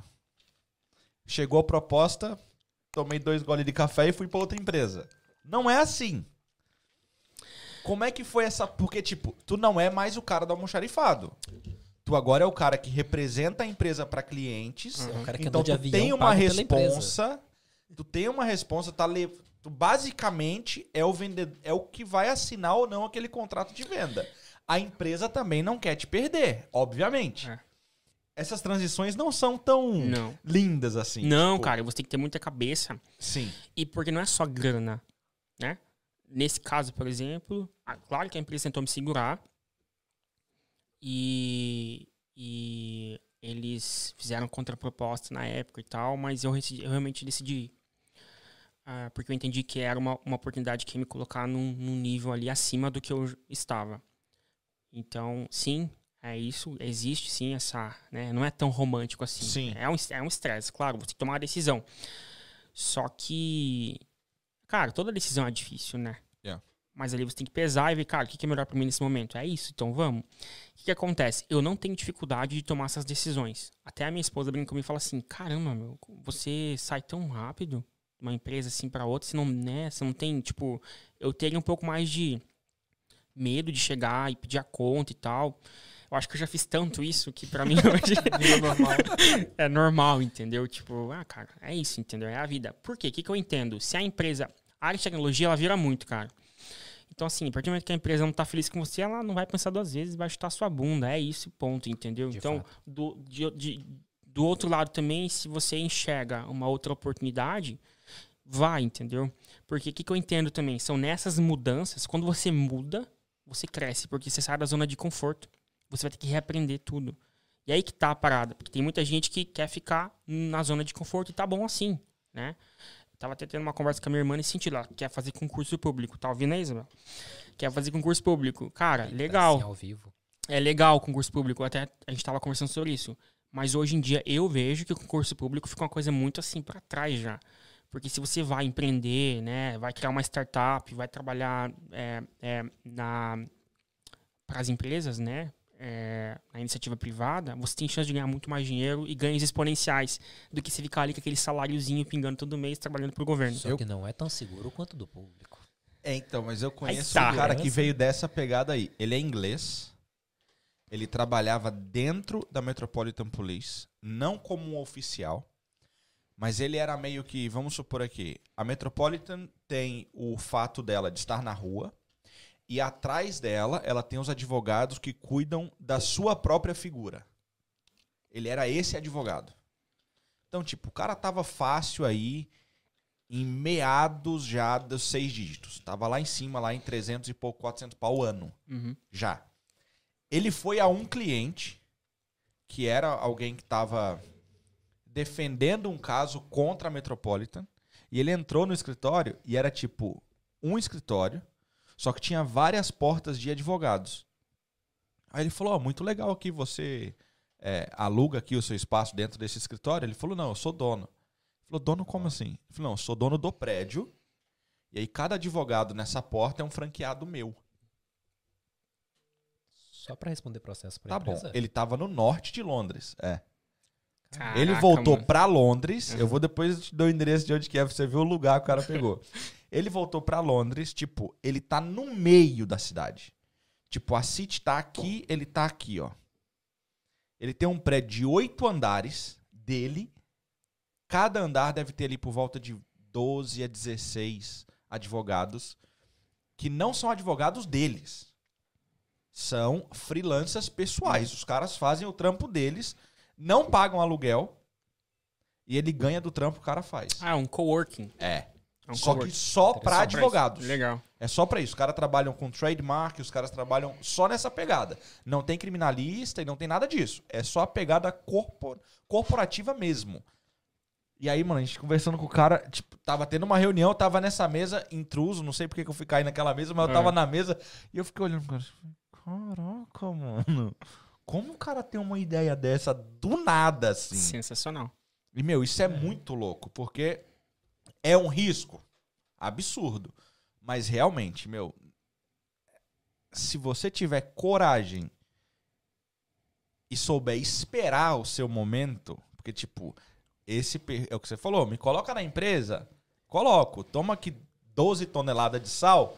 Quando você terminar de lamber, tu entra. Entendeu? Tipo, Ou de é grama, isso. né?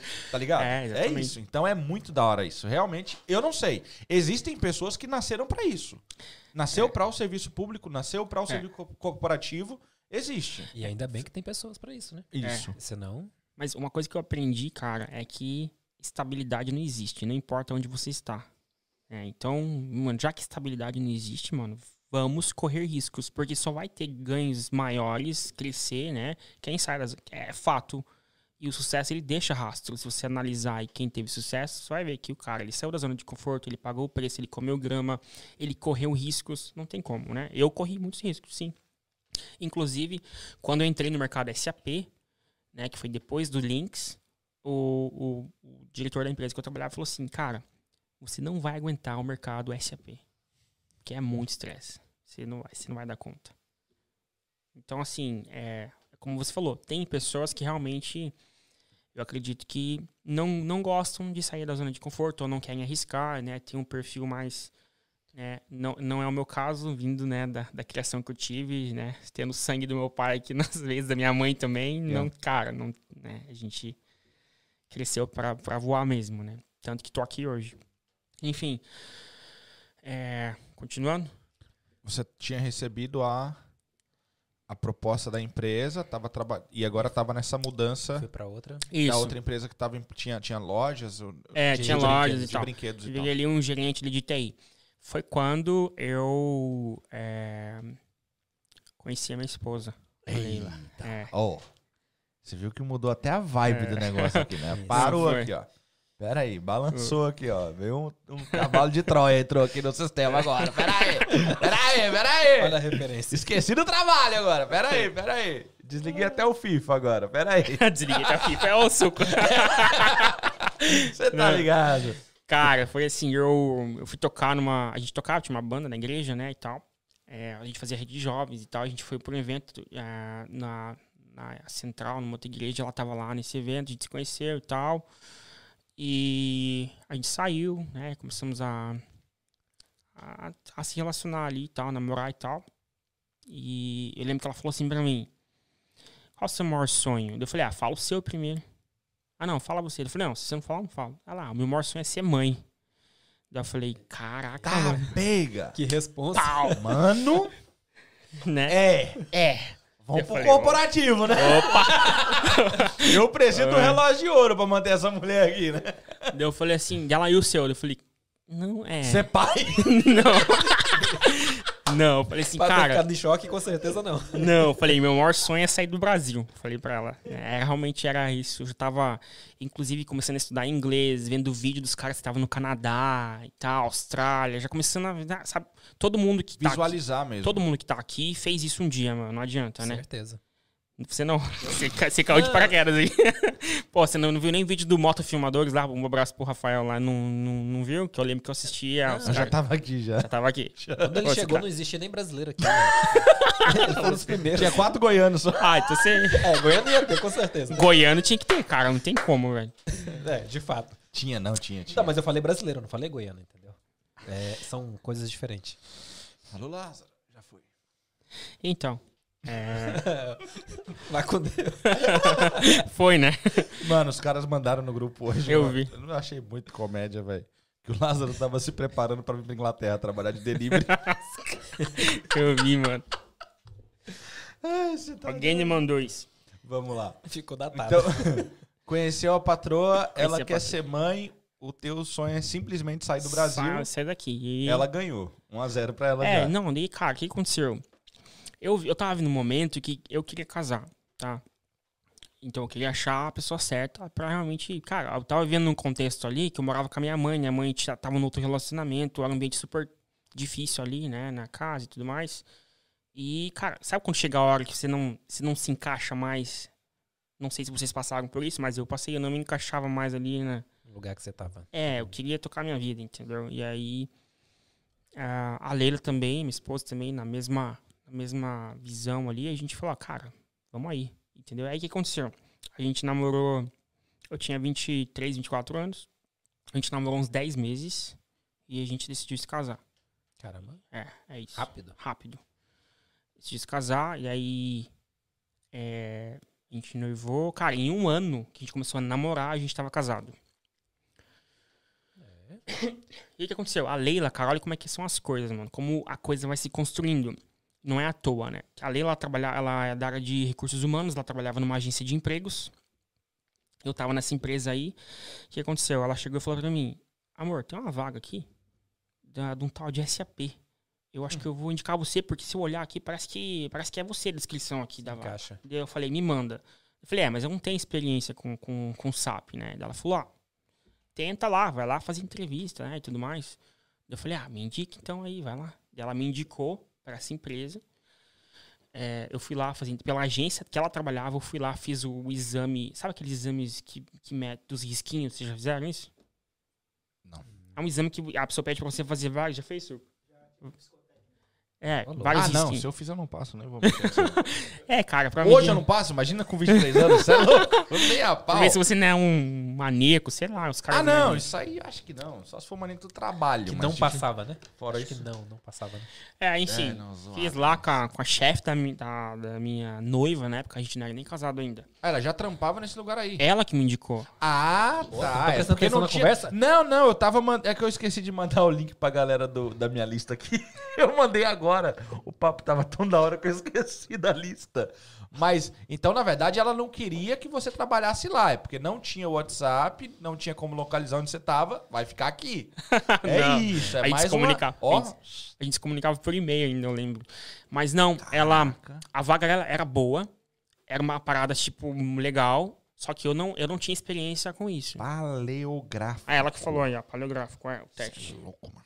Não, mas e aí? nome. O que, que essa vaga exigia? Exigia Conhecimento, pelo menos, não? conhecimento em implantação de software, que eu tinha. Mas exigia também conhecimento na ferramenta, que eu não tinha. Então, é. E mesmo assim você foi lá. Fui pra entrevista. Caramba. Cara, eu fui pra entrevista. Viu? é, Tem que ir, velho. E uma coisa que, que eu realmente é, me preparava muito na época era para as entrevistas. Então eu fui lá no site da empresa, ali sobre a empresa, ali o que eles faziam. Fui no LinkedIn, na época tinha o LinkedIn já. Fui no LinkedIn dos caras que iam me entrevistar. Né, mas entrei no Facebook dos caras pra ver o que, que era, qual que era a vibe do cara e tudo mais. Cara, fui pra entrevista, fui bem na entrevista, os caras me fizeram uma proposta. Entrei nessa empresa. Foi a primeira consultoria SAP que eu trabalhei. Então aí foi quando eu ingressei nesse mercado. Ainda a gente estava em Curitiba. Aí a gente se casou. É, E eu comecei, cara, nessa empresa, tive que dar 10 passos para trás daquilo que eu já sabia. Porque eu comecei a mexer com uma outra parada. É tipo assim, você tá jogando, sei lá, futebol, você vai ter que jogar rock, sei lá, uma coisa assim, entendeu? É- Não é bem diferente. Tipo assim, é o mesmo assunto, mas tipo assim, É, é. muda muito, tipo. Muda sei lá, muito. como se você estivesse usando Windows e depois mudou pra Mac.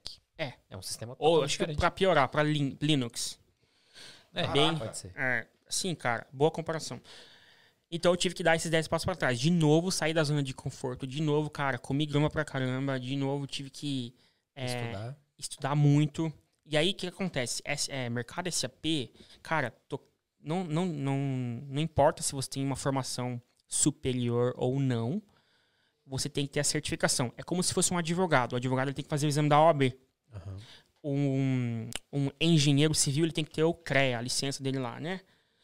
Cara, um motorista ele tem que ter a carteira de motorista. Para você ser consultor SAP, você precisa ter a certificação. Óbvio que tem muitos consultores que trabalham que não têm certificação, mas a regra é essa, tá? Você precisa ter a certificação. Uhum. Então eu me matei muito de estudar nessa época para fazer a prova e tudo mais. E é, o que aconteceu? Essa empresa começou a ter dificuldade financeira, cara. Eita. 2008, né? Teve crise no mundo todo, muita gente foi demitida. O Brasil não sofreu tanto. Acho que vocês estavam aqui. Uhum.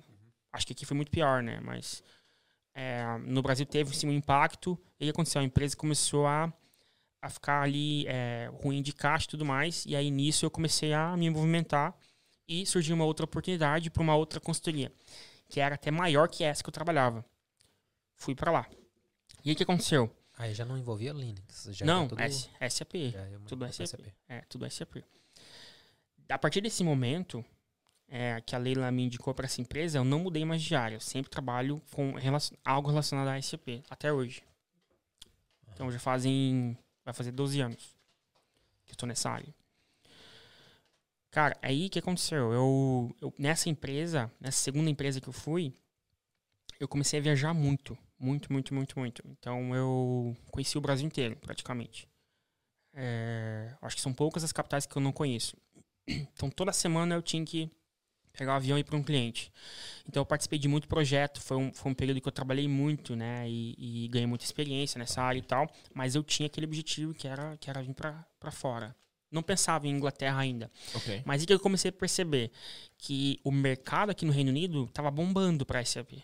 Muitas oportunidades, eu vi pelo LinkedIn, porque daí eu mudei meu LinkedIn para inglês, é, estudava inglês na hora do almoço, tipo, saía, é, estava no cliente ali, abria o notebook ali na aula e fazia aula ali mesmo e tal, almoçando, e era isso. Eu vi uma parada aí, do, da tua conversa com o. Foi do João, comentei contigo, né? Que eu tava vendo, acho que foi só a penúltima João, é, é, live com ele lá. E aí você falou uma coisa que eu achei muito louca. Agora, desculpa, eu não sei se foi você ou se foi ele quem falou que fez isso. Que pegou. Ah, que você falou que as duas histórias é a mesma coisa praticamente, mas é. que pegou tudo que fazia, acho que foi ele e colocou aquilo tudo em um documento de Word. E aí depois foi arrumando aquilo tudo para colocar no LinkedIn. Antes da gente mostrar essa parada que você fez e tal, o que que você acha que é a vantagem hoje de um cara ou de uma mulher e tal, de um profissional que tem o seu LinkedIn atualizado? Cara, é tudo, tudo, tudo, tudo. O LinkedIn ele foi essencial para minha vinda aqui para o Reino Unido. Para profissional, com certeza. Né? Porque assim, é a tua vitrine, né? Então, assim, é, o, o, um dos pilares mais importantes que eu considero, e aí eu não estou falando só de SAP, é de qualquer profissão, é você fazer um networking muito bem feito. E a pandemia veio, veio meio que para ensinar e forçar as empresas e também as pessoas a se relacionarem digitalmente. Qual é a principal uhum. ferramenta hoje do meio corporativo? é o LinkedIn. Então, assim, não é. As pessoas não usam o LinkedIn direito. Cara, o que, que, acontece hoje? 95% dos perfis do LinkedIn eles não estão completos. Eu tenho esse dado porque eu tenho o meu treinamento do LinkedIn. Uhum. O meu não está completo. E. Falta muita coisa ali. É, e, e assim, a, a, a 50% do, dos usuários do LinkedIn não se relacionam. Eles só têm lá a foto onde trabalha e é isso. E existe um, um, um ranking no LinkedIn que chama Social Selling. Uhum. Que o próprio, a própria ferramenta mede, dentro da sua área de atuação, como que você está ranqueado. Porque o LinkedIn ele tem um motor de busca. Então, por exemplo, um recrutador, uma empresa, ele vai buscar um determinado profissional. Pô, preciso de um, sei lá, um engenheiro de software. Ele vai digitar isso. Ou um consultor SAP, ele vai digitar isso lá no LinkedIn. Como você vai aparecer lá é exatamente como você está é, se relacionando dentro da rede social, não é só curtindo, é comentando, é uhum. gerando conteúdo, é postando, é, uhum. é tendo o perfil atualizado, é seguindo as empresas, sendo realmente efetivo. Então, para você ser encontrado, você precisa estar ativo ali na, na, na, plataforma. Então, sim, cara, é 100% essencial. E se o cara ele quer se destacar no mercado, eu digo, eu digo que é obrigatório respondendo a sua pergunta. Legal. Fechando parênteses aqui então, tu tava nessa pegada de aprender inglês durante a refeição ali, pai. É, eu estudei inglês. Focando fora já. E francês também, porque a princípio ah. eu queria ir pro Canadá. E eu lembro que o Quebec tava com muita oportunidade e tal, de trabalho, mas eu comecei a ver aqui também. Eu, é, até então, não tinha contato com, com empresas estrangeiras e tal. O que aconteceu? Fazendo inglês ali e tal, com esse objetivo, essa empresa faliu. Essa empresa tá faliu. É, faliu. Então foi mais um, bah, mais uma queda minha. Essa empresa faliu. Foi uma época, cara, que eu fiquei muito deprê, assim. Tive uma deprê mesmo, porque eu comecei a trabalhar. Eu, chegou, chegou, eu lembro que chegou um dia, eu tinha um voo pro Nordeste para atender um cliente. Cheguei no aeroporto e aí eu fui ver minha conta. A empresa não tinha depositado dinheiro para viajar, cara. Nossa. Então acabou que eu tive que falar, ó, não tô sem dinheiro, cara, e agora? Ah, a gente não tem aqui, a gente vai depositar. Eu falei, não vou, não fui. E o salário atrasando e tal, e conta vindo. Aí a Leila tendo que, tipo, se virar lá, fazer hora extra para ajudar e tal. Foi um, momento bem difícil. E quando surgiu a oportunidade de, de ir para São Paulo, que eu falo que foi, cara, essencial é, essa mudança nossa para São Paulo, porque eu cresci muito em São Paulo e foi uma preparação para vir para cá. Então, eu recebi esse convite de uma empresa lá de São Paulo para ir para lá. E eu falava, inclusive, quando eu ia para São Paulo a trabalho, eu falava, cara, que cidade fedida. Sério? Curitiba, porque Curitibano, não sei se vocês, né? Eu, é, eu fui já, em Curitiba, Curitiba não é Brasil. Você já conversou com um Curitibano? Ah, Curitibano, não, o, Lucas, é, o, Suco é, não, é, ele era erradicado, né? Ele era, ele era carioca, ele não é mais. É, ele, ele não, não é fala mais. sistema, não, né? Então. Não fala. Se ele falasse nem seria Mas, cara, amigo. o Curitibano, o Suco é pro. louco. Que radical. Não, é, é, é, assim, cara. É Curitiba Oi, tem um altos carioca que foi, que foi radicalizado em Curitiba, né? Tem um monte. que louco.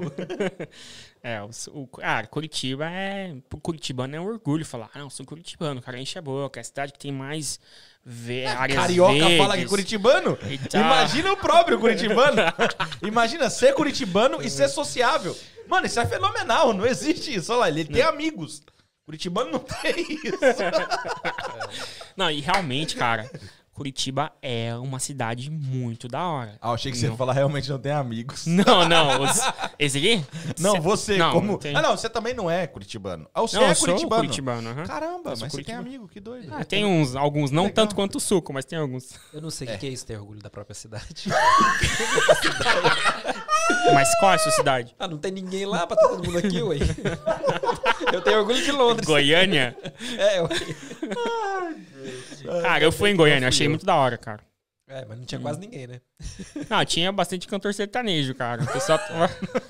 É, é o que dá dinheiro lá. É. Ai, Deus. É, então, e aí. Então, São Paulo, na tua visão, era tipo assim, não, assim, nunca, cara. meu. Não, pro Curitibano, não. São Paulo, não, não. Tietê aqui, fedido e tal. Olha que cidade suja, né? E tal. Eles não. Então. Só que eu fui forçado a ir pra São Paulo. E aí falavam pra mim, cara, você não vai acostumar, São Paulo é outra pegada e tal. Eu falei, cara, vambora, vambora. Aí o que aconteceu? Eu recebi uma proposta muito top. Sabe quando tudo parece estar tá perdido assim, você tá no fundo do poço, você tá mal e tal, e aí vem, cara, parada? Foi Porque isso. a gente já tá. A Pelo gente, LinkedIn.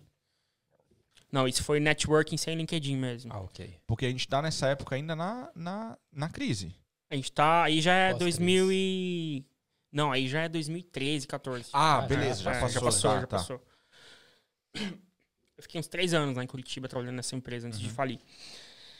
E aí, cara, eu fui para São Paulo e foi uma virada de 360 graus na minha vida a nossa qualidade de vida subiu muito. Eu comecei, eu ganhava muito bem lá já, então. É, é, a, gente a gente foi. A empresa ficava em Alphaville. Ah, beleza. Ah, aí, que, que eu Tietê já não era mais problema, né, meu amigo? É, esquece. Cara, Tietê, você chega em Alphaville e fala, ah, meu, isso aqui é os Estados Unidos. Voltei pra Curitiba. Não, que, Curi que, que é Curitiba? Que louco. Não, eu cheguei lá, e fiquei encantado, realmente, porque, né, é um lugar muito bacana. Claro, só tem milionário lá, né, velho? Então você vê que, né, isso em volta, né, você tem ali Carapicuíba, Osasco e tal, é, é quebradeira, entendeu? Tanto que me perdi uma vez lá e, e meu carro era um, C, um C4 pretão assim, todo com, com isofilme, aquele isofilme todo pretão assim, né? Placa de Curitiba, mano. Nossa. Os caras me pararam e falaram: O que, que, que você tá fazendo aqui, cara? Tá maluco, velho? Quer morrer e, e tal? Colocar esse AP na boca aí. Enfim, cara, e aí a gente foi pra Alphaville. O que, que eu fiz? Em vez de ir pra um lugar mais barato, que eu tinha que pegar a marginal todo dia, gastar duas, três horas até chegar em Alphaville, eu falei, não, vamos morar em Alphaville. A gente fez isso. A gente alugou. Tá Tinha pega! grana, a gente morou, a gente morou em Alphaville. Tava ganhando mais ou menos. Você não entendeu 360, né? Mais ou menos. 360 vezes o que ele ganhava em Mas, ó, Curitiba. Uma coisa que me motivou a ir pra essa área é que realmente quem, é, a área de, de SAP, ela paga mais. Ela paga acima do- da média ali dos caras que ganham. Como é que é o nome lá do curso? O meu curso? É, já vou inscrever aqui agora. Cara, eu tenho, eu tenho duas mentorias, né? Eu tenho uma mentoria e um treinamento. A de Osasco é da Alphaville. Não. eu tenho um curso de LinkedIn, que é um curso Express, é, que você vai lá, assiste as aulas e aplica os conceitos que eu mesmo apliquei no meu LinkedIn, né? É, inclusive tem um cara que fez agora, ele me mandou mensagem semana passada. Ele fez esse treino, é um treinamento Express, 97 reais, cara. É isso. Básico, baratinho, você vai lá, faz, aplica e você já colhe os resultados. O cara fez, ele aplicou os hacks que eu ensino, são vários pilares, né, dentro da própria plataforma. E ele recebeu uma proposta da Amazon aqui de Londres. Tá vindo pra cá. Só isso, Isso lá no Brasil. lá no Brasil. aham. Aí sim. Claro que Durante a Mas, pandemia. mas SAP eu sei que dá dinheiro, porque tipo, eu trabalho hoje com uma pessoa que, que é dono de uma empresa de SAP aqui na Inglaterra e É. milionário eu acho que é pouco pra É. falar dele. E ele começou, tipo, eu lembro que uma vez ele contou a história dele que ele morava de aluguel aqui, dividindo o quarto com outra pessoa, pagando 50 conto por mês, que era o dinheiro que ele tinha. É. E hoje, Ai, milionário. Cara, e Ai, aqui. ai. É, Que vontade de dar uns tapas nessa orelha. Mas vamos lá, desculpa. Piada interna. Ele tá no, você- no, no ramo, né? Eu não. Enfim, a gente chegou lá em São Paulo e eu tive que reaprender muita coisa. Por exemplo, andar de metrô. Como eu aprendi quando eu cheguei em Curitiba, mano. Eu lembro que quando eu cheguei em Curitiba, só voltando um pouquinho, o choque foi tão grande que eu fiquei 10 anos lá no, no interior, no sítio lá em Joaquim na, na cidadezinha e tal. Quando eu cheguei em Curitiba, eu, cara, como é que pega o ônibus, mano? Onde que entra no... Em Curitiba a gente tem o biarticulado, né? Que é um transporte de primeiro mundo em Curitiba, né, mano? Respeita, né? Esse, esse tem o tubo, né, cara? Que é tipo como se fosse uma cabine que você entra. Aí onde que entra, onde que sai, eu não lembro. Não- não- e quando eu cheguei em São Paulo também foi um aprendizado. De novo, saindo da zona de conforto, né? E tendo que reaprender muita coisa. O João chamou você de burro. Eu tô vendo aqui. Relaxa, Um goiano Você falando do curitibano. Não, ele tá Tem falando- ônibus? Ah, entendi. Desculpa, não foi pra ti. Foi burro Kleuber. Por isso tá o KB ali. Sim, mas Eu achei que ele tava falando ele, porque não sabia usar o metrô. Ô, João, tá atrasado, Não, hein, irmão? cara, Você é louco, mano? Meu, você chega em São Paulo, velho. São Paulo é tipo Londres, né? 20 milhões, cara. Você é louco. É uma cidade gigantesca. Então você tem que. E outra, tem lugares que você dirigir, por exemplo, você erra uma saída, lascou, perdeu meia hora, entendeu? Então você tem que aprender muita coisa. E... Ah, foi uma preparação pra Londres, então. Foi, exatamente. Ok. Cara, eu cheguei aqui em Londres detonando. Por quê? Porque eu passei por São Paulo. E assim, São Paulo, você anda lá na Berrine, na Avenida Paulista, na Zona Sul, lá, sei lá, Vila Olímpia. Meu, você escuta gente falando chinês, inglês na rua e tal. É uma... de flango? É, não, não, esse não. Chinês esse. Então, São Paulo é uma cidade cosmo, cosmo, cosmopolitan. Como é que fala em português? isso? É, é Cosmopolita. mesmo. Cosmopolita. Cosmopolitana. Cosmopolitana, isso aí.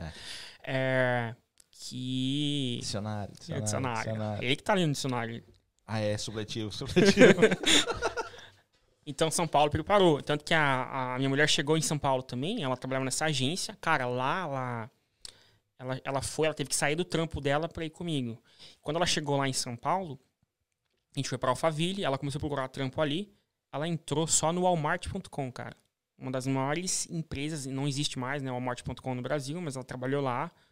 E, cara, foi uma experiência surreal pra nós dois.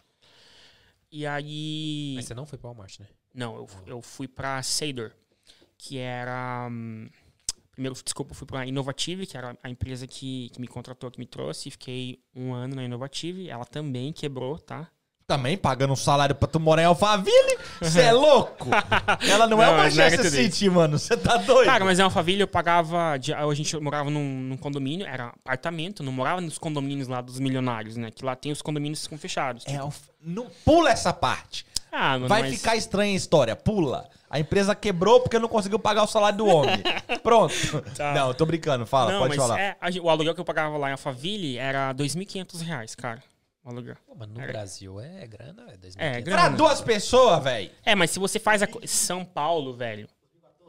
São Paulo, se você faz a conta, pô, sei lá, vou morar na zona norte de São Paulo, tem que pegar a Tietê todo dia para ir para Alphaville.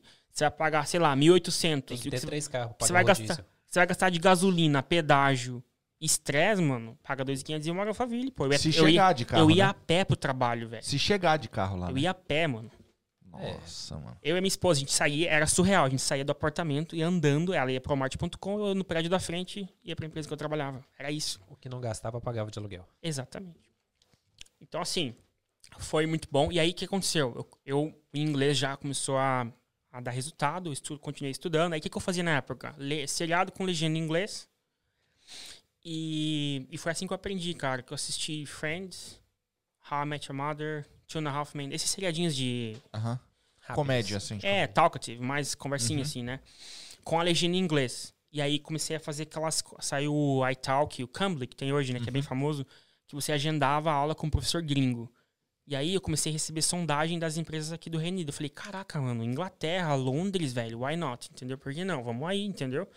Aí eu comecei a, a entender um pouco mais. Foi aí que eu comecei a pesquisar aqui, é, Inglaterra, entendeu? Foi aí surgiu É, foi aí que surgiu a, a- a- o sonho de, de morar aqui. E aí eu comecei a fazer algumas entrevistas e tal. E nisso, eu já estava também pre- preparando um plano B, que era o- a cidadania italiana da minha esposa. Né? Porque nesse, no meio de tudo isso a gente descobriu que a, que a Leila tinha direito à cidadania italiana. E a gente começou a mexer com todos esses papéis aí. Você já queria cidadania. sair, né? Porque, cara, passaporte europeu te abre, né? Não só aqui, né? Aqui tá um pouquinho mais difícil agora. Aqui já não abre mais, né? É, já não abre mais Enfim. nada aqui, né? Enfim. E aí, na época, a gente, né, é, também tava fazendo esse plano B. Que depois virou plano A. Mas aí, ah, foi mais ou menos isso, cara. A gente é, ficou dois anos em São Paulo. E eu comecei a, a viajar o Brasil inteiro e também fui para outros países de trabalho. Comecei a atender clientes no, no exterior já também, dentro dessa área. É, clientes na China, nos Estados Unidos, na Argentina, na Colômbia. E, isso deu bastante visibilidade. Por que, que eu fazia na época? Como eu queria que os caras aqui fora me vissem, eu tirava foto do que eu estava fazendo. Por exemplo, fechava um projeto lá, fazia o Go Live, né? Que é o primeiro dia que, que a empresa entra ali com o sistema, depois que você faz todo, toda a implementação. Tirava foto, cara com a nota fiscal e tal, postava em inglês os caras aqui verem, entendeu? Então isso começou a gerar visibilidade e os recrutadores aqui de Londres começaram a entrar em contato comigo. Nossa. Então eu recebi algumas propostas, aí nisso a gente é, veio para a Itália para fazer o processo de cidadania da, da Leila. Ela tirou o passaporte dela e tudo. E aí é, isso foi 2017. A gente veio, a gente ficou 40 dias aqui na, na Itália.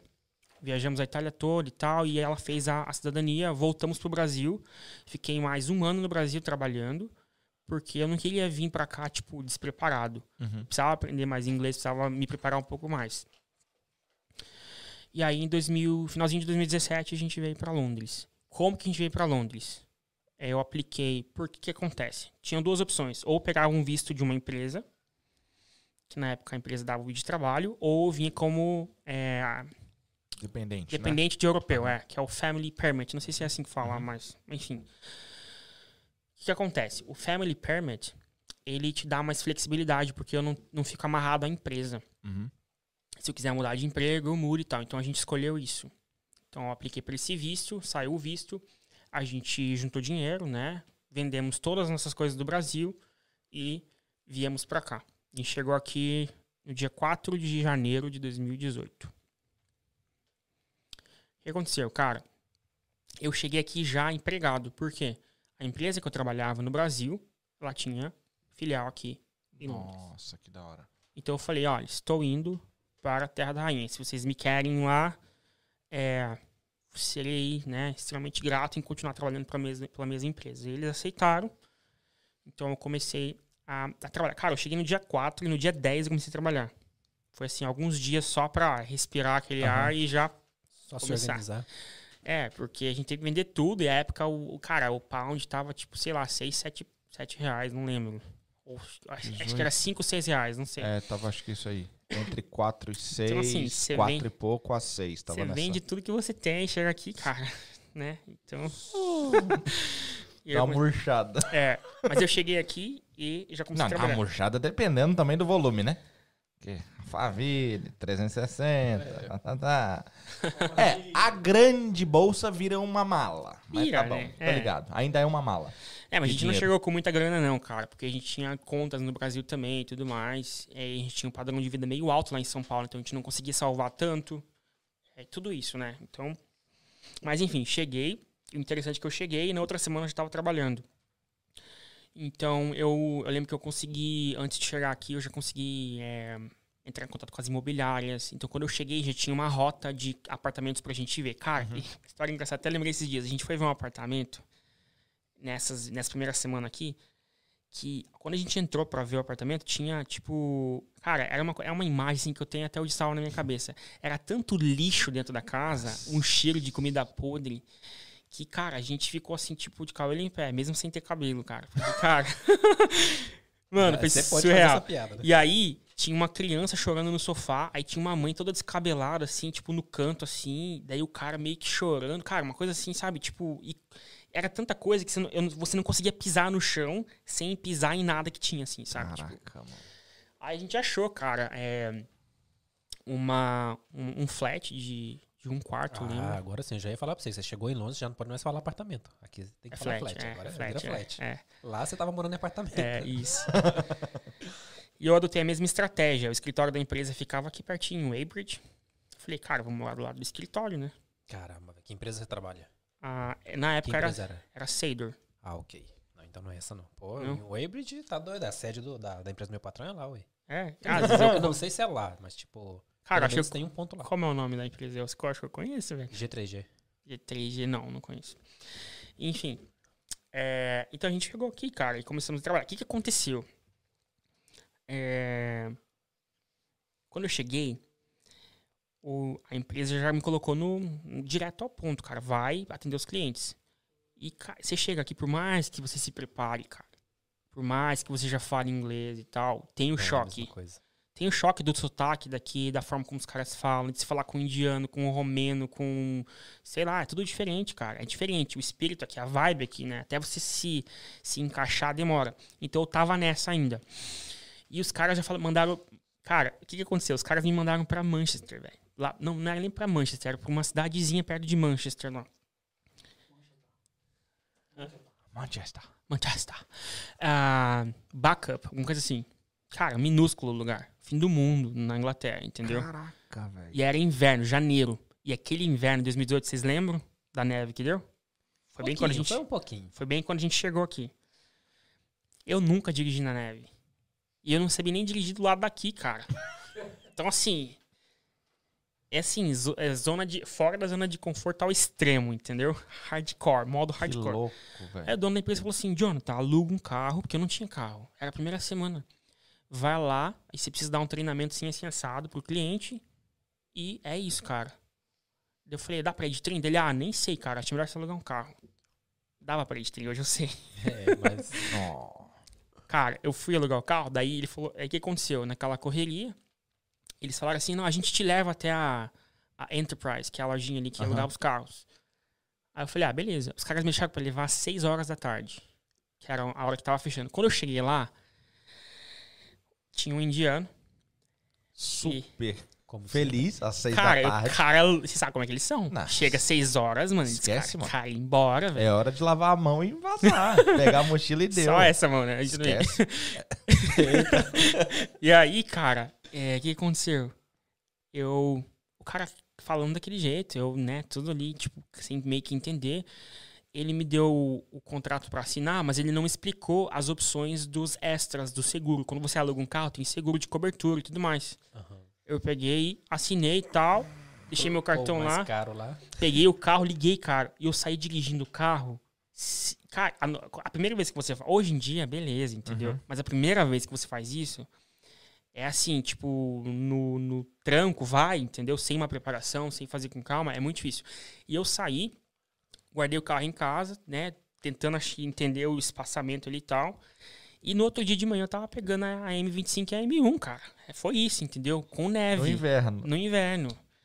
E eu sozinho. fui, sozinho. Eu fui, Até cara. Cheguei... Realmente agradeço ao seu pai, velho. Ele treinou bem, mano. Meu pai treinou. Você é. é. louco. Meu pai véio. e a minha mãe também.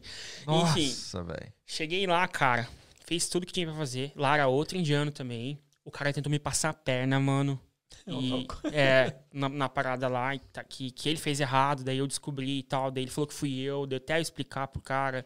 E foi assim: caos, estresse, muito.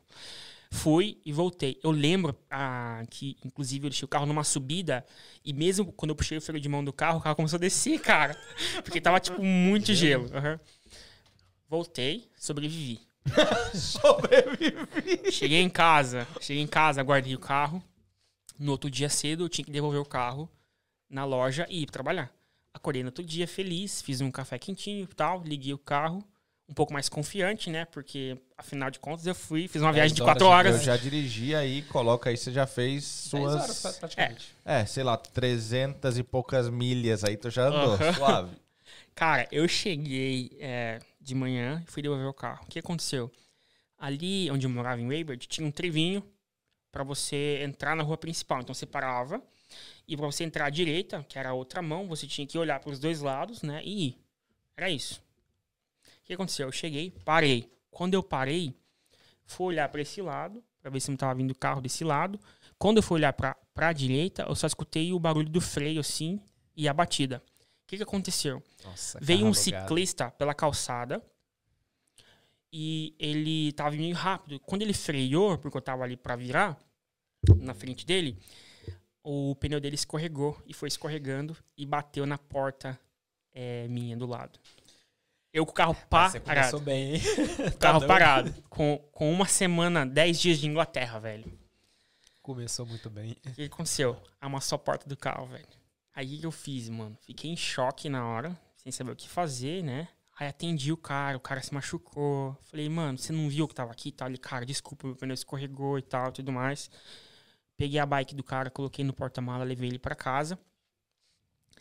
E aí eu já sabia porque eu já tinha lido o contrato do, da locação, eu já sabia que eu tava bem ferrado, porque eu não tinha contratado seguro, velho. Eu, eu ia ter que pagar a franquia toda Nossa, do não carro. colocou seguro. Não, porque lembra do indiano que tava com pressa e tal, não me explicou direito e tudo mais? Eu achei que ele tinha colocado mais caro ali pra você, porque tipo, Não, ele não colocou nada. Nossa. Ele não colocou nada. Ele tava com pressa. Cara, eu acho que foi eu, eu chorei tanto. Mas tanto, a Leila tá aqui, acho que ela tá. Ela lembra desse dia. Eu liguei pra Leila, cara. Mas eu chorei. Isso dói. Qual foi o preço? Mil libras, cara. Porque era. Ah, não, então não foi é, tão. pra você que tá aqui há 12 anos. É, não, sim, sim, mas cara acabou de chegar. Cara, mil libras é hoje louco, de. Mano. Ok, mas. Eu, eu, sei, mas não. não ok, aonde? Vou te dar minha conta aqui, ué. Pera é. aí. Não, pra ele mil hoje libras, ok. okay. Não, ah, mas pra, pra, quem, pra quem tá chegando Antes aqui. deixa na mesa. Cara, eu, praticamente todo o tá dinheiro. Okay. Todo dinheiro que eu trouxe é, foi 10 pra. dias aqui você não pensou mil libras, você pensou 7 mil reais. Sim, mil porque reais toda, toda a grana que eu trouxe foi pra alugar apartamento, é, comprar, comprar as coisinhas que estavam em casa e tal. A única coisa que eu tinha era o cartão de crédito. Do, desculpa. Cartão de crédito do Brasil. Uhum. Eu conversei com a empresa, o cara falou: olha, não tem o que fazer, fica cara tua e tal. Os caras meio que, mano, dane-se você, entendeu? Foi meio assim. Eles não estão nem aí. Estão nem aí, cara. O que, que eu fiz? Peguei meu cartão do Brasil, de crédito, e passei, cara. Sete pau, né? E aí, velho, foi isso, entendeu? Claro, depois a gente pagou isso, né? E, e, e recuperou. Mas o começo aqui foi muito estressante. Traumático. Né? Traumático, né? é. É, é óbvio, né? Você fala, ah, cara, se, às vezes eu, eu, conto essa história e o cara fala assim, ah, cara, nada a ver, você chegou aqui, já foi pro seu flatzinho, você não foi dividir apartamento, você não teve que. Você cada já foi, um chegou. sua história, já, né? já, chegou trabalhando, cara, nada a ver, cada um tem sua história, exatamente. Mas seis meses eu recebi uma outra proposta de uma outra empresa, velho. Aqui. Mano. É que assim, mano, o mercado, o mercado Quantas aqui... linhas tem sua experiência nesse vídeo do LinkedIn? cara deve ter umas 14 Entra. páginas só de. Entra lá, cara. Tipo, é, é isso aí. 2020. 72 pontos. Ah. 2019, 95 pontos. É. Cada ponto é uma empresa. Vai chegar um ponto que vão te contratar só pra fazer freelancer, que sabe que você não para na empresa mesmo. Só freelancer. Mas hoje em dia eu não, eu não trabalho com mais nenhum, eu tenho a minha empresa, né? Então. Então, sim, mas vai chegar, quando chega no LinkedIn proposta, só de freelancer, né? Ó, quer vir É. fazer um freelancer de seis meses aqui, três meses? Mas é, é o que rola hoje muito, né? Chama contractor. É exatamente isso. O que aconteceu? Ah, aconteceu tudo que aconteceu nessa empresa e eu já fiquei puto, entendeu? Os caras, né? Tipo, ah, cara, você bateu o carro, se vira, paga aí, né? Tipo, é isso. E os caras me ofereceram muito mais na outra empresa. Aí eu peguei e fui. E aí o que aconteceu, cara? Nessa empresa, eu entrei é, para atuar aqui só no, no país. E o que, que acontece aqui, mano? É, às vezes você acha que por você ser, tem gente que eu converso, né, que fala, que pensa, tem aquele aquela síndrome de vira-lata brasileiro, que acha que todo mundo é melhor, que você por ser brasileiro você não é. Teve uma expressão que tanto você quanto o João usaram na tua, na tua conversa com ele que eu achei muito da hora. Foi o sen... Eu não sei se essa foi a expressão, mas era o senso de impostor. Ah, sim, Era é. isso? o João falou, aham. Meu, eu É. achei muito de da hora essa é. expressão, velho. Senso ou síndrome? Senso mesmo? Eu não, É. eu não lembro qual foi, mas a ideia de se sentir, impostor. é, de se sentir sentir um inferior, impostor é. ali. É. Aham. Eu achei muito da hora essa expressão. Mas não é, não? Não, Não. não é, cara. Sabe por quê? O que, que acontece? Falando do ambiente que eu vivo, né? Eu cheguei aqui, o que, que eu percebi? Eu cheguei aqui assim, claro, cabeça baixa. Pô, mano, sou, tô vindo do Brasil, né? E tal, tipo, os caras aqui devem dominar, né? Os caras devem ser muito bons e tudo mais. E aí eu fui ver que não, cara. Praticamente acon- ao contrário. É o contrário, por quê?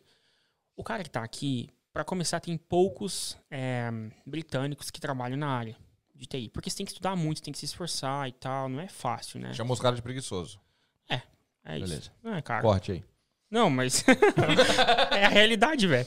Tipo assim, aí, por exemplo, tem que viajar. Aí os caras falam assim: não, eu trabalho, mas eu não viajo. Né? Eles impõem algumas coisas. Ok por isso, né? Até porque, na moral, dá pra escolher onde trabalha aqui.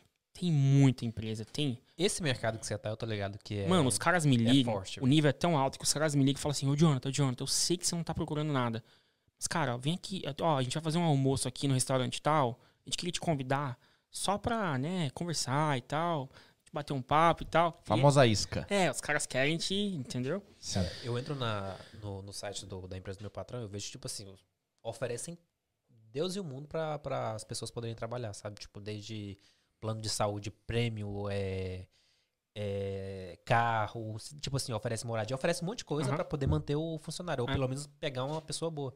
Porque é um mercado concorrido, eu tô ligado que é É, forte. que- velho. e o que, que acontece? É, ainda mais a, a pandemia agora, tipo assim, esse último ano, eu, eu falo, o César sabe, o Surco, cara, foi o ano que eu mais fiz grana na minha vida.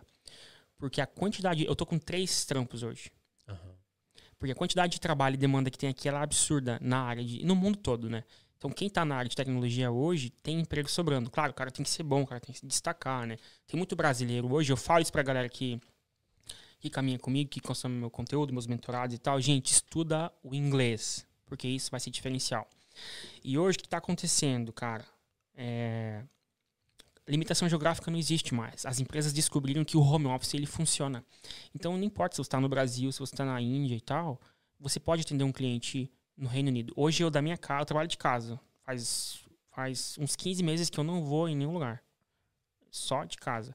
Resolve tudo. É, e atendo clientes no mundo todo. Então, assim, hoje em dia, se o cara manda, manda bem no SAP, ele tá lá no Brasil, ele pode morar na praia, ter uma internet boa, ele vai ligar o computador dele de manhã, vai trabalhar, vai receber lá em dólares, ou em pounds, ou em euros, e vai trabalhar feliz, cara. É isso, Só entendeu? que além da experiência e do know-how que ele tem, ele tem que ter inglês. É, isso é chave, é primordial, né?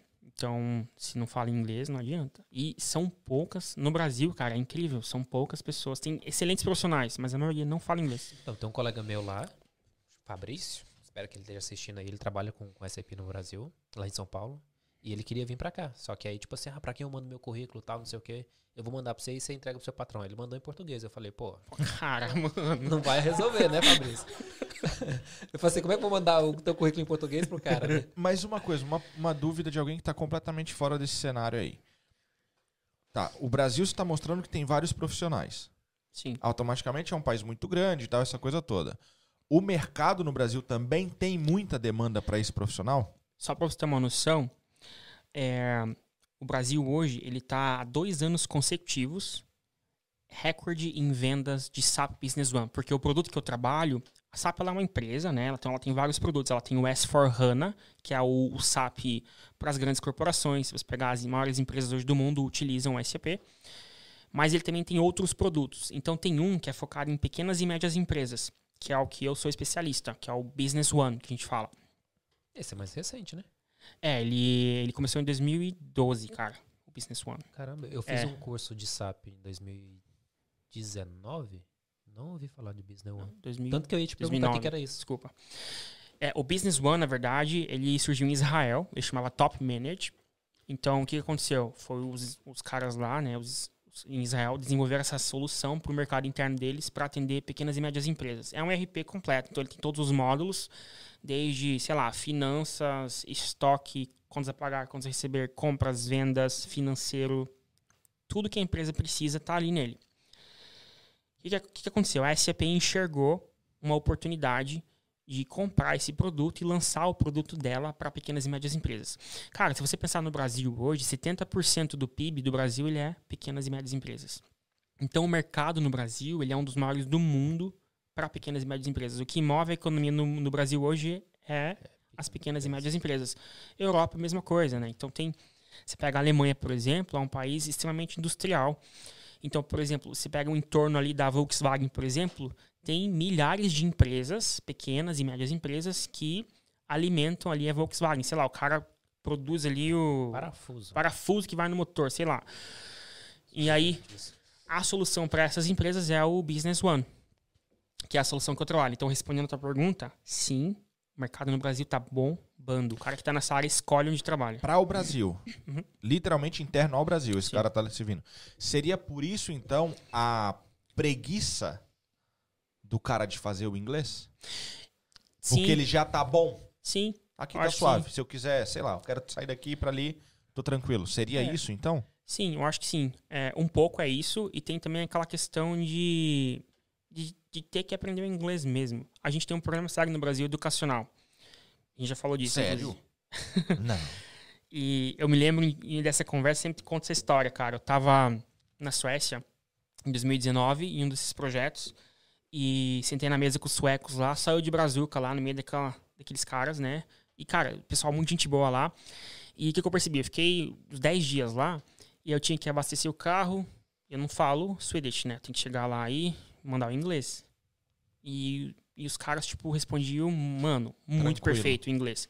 Aí você ia na farmácia, uma tiazinha, 70 anos lá, meu, você mandava em inglês ela, pá, pontual no inglês. Falei, caraca, mano, tem uma coisa errada, velho. Nem na Inglaterra os caras não falam tão bem assim. Inglaterra ou em Manchester? Calma. Você anda na rua, você escuta vários idiomas, né? Pois Mas é. Inglês, aí eu fiquei, cara, é muito perfeitinho o inglês dos caras. E aí no almoço lá eu falei, gente, o que que acontece?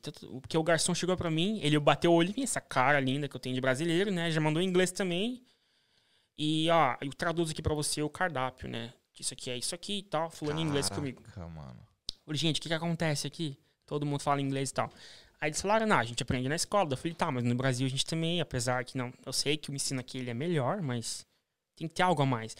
Aí uma pessoa falou assim, cara, na verdade, Jonathan, a gente tem os canais aqui da BBC, então as crianças assistem os desenhos em inglês e tem a legenda em Swedish.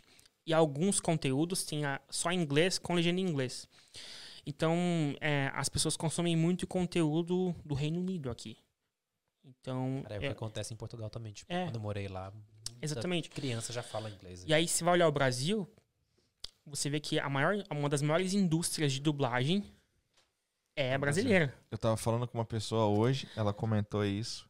Que, tipo, ela tem o. Eu acho que é o Amazon, não sei que ela tem o Prime.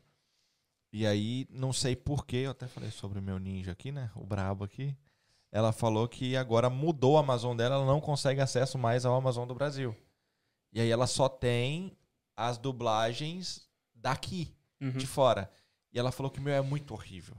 O Brasil é muito bom no o que Brasil ele faz. É. É, e é isso. É um, um, dos mercados maiores do mundo é o Brasil em dublagem, velho. Até o meu irmão falou do Dragon Ball ali, né? Uh -huh. tipo, você vê que a, a, dublagem do Dragon Ball de Portugal, os caras vão pra caramba, porque não é legal, né? Não, diz que, dizem que não é legal. Não, não, sei, não vou falar aqui também. Que louco, aqui em cima do muro aqui. Mas, enfim.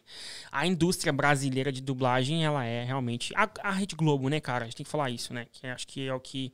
Só que isso emburrece as pessoas. Sim, é a minha opinião, tipo, cara. Tipo, não sim. sei se vocês concordam, mas, cara, emburrece porque o cara fica... O que acontece? Você, você está muito tempo aqui, mas quem, quando você tem aquele clique, eu tive isso antes de chegar aqui, de você consumir, começar a consumir conteúdo em inglês e ler e assistir coisas em inglês, cara, você fala, meu, descobri o mundo. É, tem uma porque... outra coisa que eu não tinha visto essa janela aqui. É, e porque você é muito limitado. E eu Sim. acho que esse é o, o erro, dentre outros, né? É, do sistema educacional brasileiro, da forma como as pessoas veem inglês. Por isso que vende tanto curso de inglês no Brasil. Por isso que o Flávio Augusto é cada vez mais bilionário com, com a escola de inglês dele lá. Por isso que, né? Cara, eu tenho um primo, Robson, que ele, ele é diretor de uma escola de inglês lá. E, mano, os caras faturam muito, entendeu? E, e o cara vai lá, estuda seis anos numa escola dessa e sai, chega aqui e não fala nada. Trava, vem aqui, né, de férias e acha que tá apavorando e chega daí. Não, não. Justamente porque acontece isso. Então eu acho que são esses, esses cenários. É, existem sim as pessoas que não almejam, existem aquelas que almejam, mas é, sofreram né, no decorrer é, da vida com esse sistema brasileiro de educação e sem acesso também, como é hoje. Mas eu sempre falo assim, cara, se você realmente quer, você não precisa nem pagar um curso de inglês, cara. Tá tudo aí. É só você ter foco, determinação e, e ser, né? É, Autoditada. É, é, cara, e correr atrás, né? Sangue no, sangue no olho, né? Eu acho que é isso. Rapaz, o, o Joãozinho mandou uma pergunta aqui, ó. Eu tenho uma pergunta. Quais tipos de desenho vocês colocam pro seu filho assistirem? Piada interna. Eu acho que foi só pra ele, né? É pra mim essa piada. e aí, chegou o boss. Oi, Alô, João. Romano, tamo junto. Omega Bikes é nóis. Omega Bikes. Rede Globo, em geral, emburrece as pessoas. Inclusive com as notícias. É, um abraço pro João e pra Samara. E lá em casa vai, vai rolar o três palavrinhas. Fala três. Bom, cara, então. É... Aí os caras me falaram isso lá na Suécia. Aí você compara com o Brasil, realmente é isso. E aí, falando do mercado, o que acontece aqui na Europa com relação à TI, a SAP? É, no Brasil, a gente tem essa demanda altíssima, porque é assim, porque o mercado exige isso. Uhum. A gente tem o efeito da pandemia, que está fazendo cada vez mais as empresas se forçaram a se digitalizar, buscarem a tecnologia, a inovação e tudo mais. E aqui no, na Europa, e a gente pode pegar o Reino Unido como exemplo, ou qualquer país europeu, você tem um problema da pirâmide etária. Então você vê que a pirâmide etária, diferente do Brasil, a pirâmide etária que ela é invertida. Então o topo da pirâmide ele é maior e a base ela é menor. O que, que isso significa? Que tem pessoas mais jovens, é, pessoas mais velhas é, na população, né, na densidade geográfica, demográfica, desculpa, do que pessoas novas. E isso faz com que a carga ali é, tributária seja tão alta, porque a, a, economia precisa sustentar, os trabalhadores precisam sustentar esses, essas pessoas que estão aposentadas. E aí você é, é, tem que manter o crescimento econômico desses países e precisa de mão de obra. Então você vê hoje a Alemanha, por exemplo, está lançando um programa de imigração para atrair profissionais estrangeiros qualificados. Você vê o, aqui mesmo. A Inglaterra, exato. O novo programa de, de imigração ele é baseado em pontos. Quer dizer, quem tem experiência, quem domina uma área que está aqui em demanda no Reino Unido vai vir para cá, independente se é europeu, se não é. Então, isso vai abrir oportunidade para quem está preparado. Eu sempre falo isso nos conteúdos. Vá lá em Portugal também. Tem um, tem um visto lá que eles lançaram que chama Tech Visa. Portugal está precisando com força. Né? É. Então, você vê esse, esse movimento em toda a Europa. Então, assim, cara, hoje, quem está nessa área que eu estou ele escolhe onde, onde quer morar. Tem um amigo meu aqui em Londres, ele tá aqui, veio a trabalho, cara, quer ir pra Austrália, tá, tá se planejando pra ir pra Austrália. Então é assim, é isso, entendeu? Liberdade geográfica, eu sempre falo isso nos meus conteúdos. Se você tá nessa área, se você se destaca, você consegue estar tá em qualquer lugar. Deixa eu só te perguntar, a, e a concorrência tá crescendo também? Tipo Oracle? Você sabe de alguma coisa? Que geralmente quando você pergunta pra alguém da, da área de SAP, nunca sabe sobre a concorrência, mas tipo, como, você... como a SAP cresceu bastante, a concorrência também tá crescendo, é. tá? no mercado de RPs, a SAP tem 40% no mundo. A, a, Oracle e a Microsoft também são big players. Os caras são a Amazon do bagulho. É, é, é porque você não, nunca parou para descobrir o que, que é, mas é grande. É, É um é negócio. Não, gigantesco. eu não tenho a mínima ideia do que seja. Gigantesco, é gigante, gigante. É, Eu vi SAP tirasse o A ali, eu falava que era São Paulo. Eu não sei nem o que tá falando. sabe? Tipo, eu tentei, mas não sei, parece que. Sei lá, não- acho que não me senti motivado o suficiente pra poder continuar, não. É, tipo assim, Cara, eu fiz o básico, eu fiz. Jabá. Eu fiz um pouco de. de ABAP. Uhum. Inclusive, cheguei a instalar um servidor em casa de ABAP pra poder fazer o estudo. Não deu pra frente. Aí eu comecei a estudar muito área de infraestrutura de computação, aí eu pensei em ir pra Basis. Mas cada curso de Basis era tipo 20 mil reais, Uhum. 15 mil reais um curso. Uhum. Aí eu meio que. Sei lá, desisti. Cara, é que aí que tá. O Basis e é, é- você você tá falando do S4HANA. Então esse esse realmente ele é mais elitizado, ele é mais caro. Mas só é que o futuro. Só que, só que hoje ele tá, tá um pouco mais democratizado, não tá tão caro assim. O que, acontece? Ah, o Business One, que é o que eu trabalho, ele é, ele é pouco. A academia dele hoje, a certificação, a prova, aqui no Reino Unido, ela custa 150 pounds. Não, é caro. Hoje tá isso. Por quê? A ICP teve que baixar a bola, cara. Não tem gente no mercado. No Brasil hoje, eles estão investindo 9 milhões em capacitação de profissionais. Então o que, que eles estão fazendo? Caraca. 9 milhões é dinheiro, cara. Eles estão pagando para as faculdades pegarem os talentos dos cursos de tecnologia ou negócios e dar a certificação. O cara sai da faculdade formado já. Então, tem Essa formação é obrigatoriamente necessária que seja uma, uma formação a- a- a- Como que eu queria dizer isso aqui agora? Tipo assim, tem uma parada que é o seguinte, o cara é um cara despontado no esporte. Ele entende de esporte, ele entende do, do- da estrutura do esporte, ele entende de como acontece contratação, é, venda, compra, tal, essa coisa toda, e ele pode se aplicar nisso e se tornar um cara do esporte. Dá pra fazer isso no- no- nesse sistema também? Ou você necessariamente precisa passar pela faculdade, pela parada pra ter o canudo e tal, essa coisa toda? Cara, Exige isso Felipe, ou não? qualquer pessoa hoje pode ser, um, pode ser um consultor SAP. Qualquer pessoa de qualquer área. Por quê? Hoje eu sou um cara muito mais de negócios, de business, do que um cara de tecnologia. Uhum.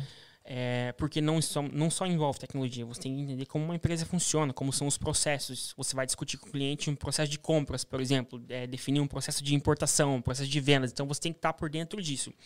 E a questão da formação, cara, é, é muito assim: quanto você quer isso? Porque se você for atrás, é, começar a consumir conteúdo de quem está nessa área, né, é, fazer o seu networking, fazer a lição de casa, se aplicar e estudar, tem muito material gratuito hoje. Não, não, mas digo assim, a empresa que está buscando a mão de obra, Hum. ela aceita o cara self-taught?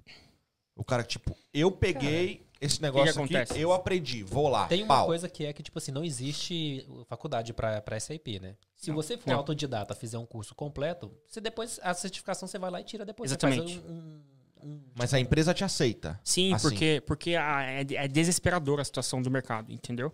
E inclusive, Inclusive, o Brasil. a empresa vai pagar pro cara fazer a certificação É, só pra exato. colocar no, no papel ali. Ô, João, manda o Porque comentário é aí de novo. no Brasil, cara, o que, que acontece? O, não tem tantos, tantos profissionais SCP certificados.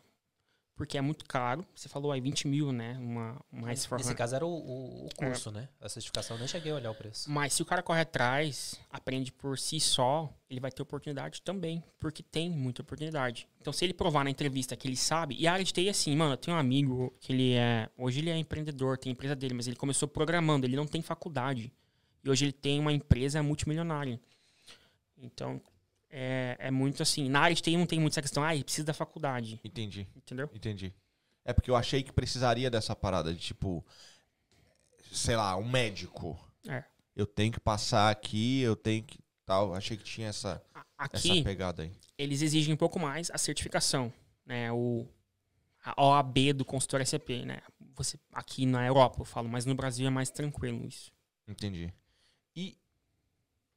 Vamos entrar só numa parada aqui do que você faz, então. Tipo assim, tu tá trampando aí, tu falou tá com três trampos paralelos aí, que tu tá lidando com eles e tal.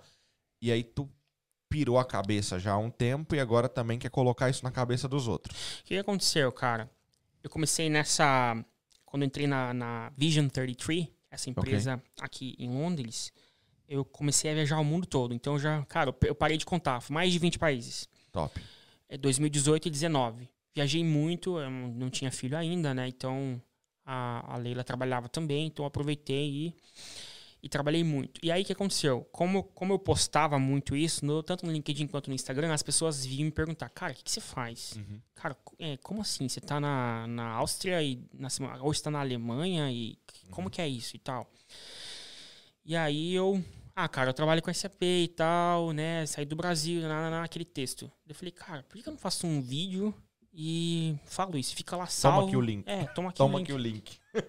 Cara, uma vez eu fiz isso, o pessoal ficava perguntando como que faz pra vir pra cá, como é que faz, não é. sei o que. Uma vez eu fiz um vídeo e todo mundo me perguntava, eu assisti aí. assisti aí. É exatamente isso que eu fiz, mano. Aí eu assisti e colocava um monte de canal de, de youtubers brasileiros e falava, olha, segue esse Assiste pessoal aí. aí. que você vai conseguir. Porque a quantidade de pessoas é, começou a chamar um pouco a atenção, entendeu?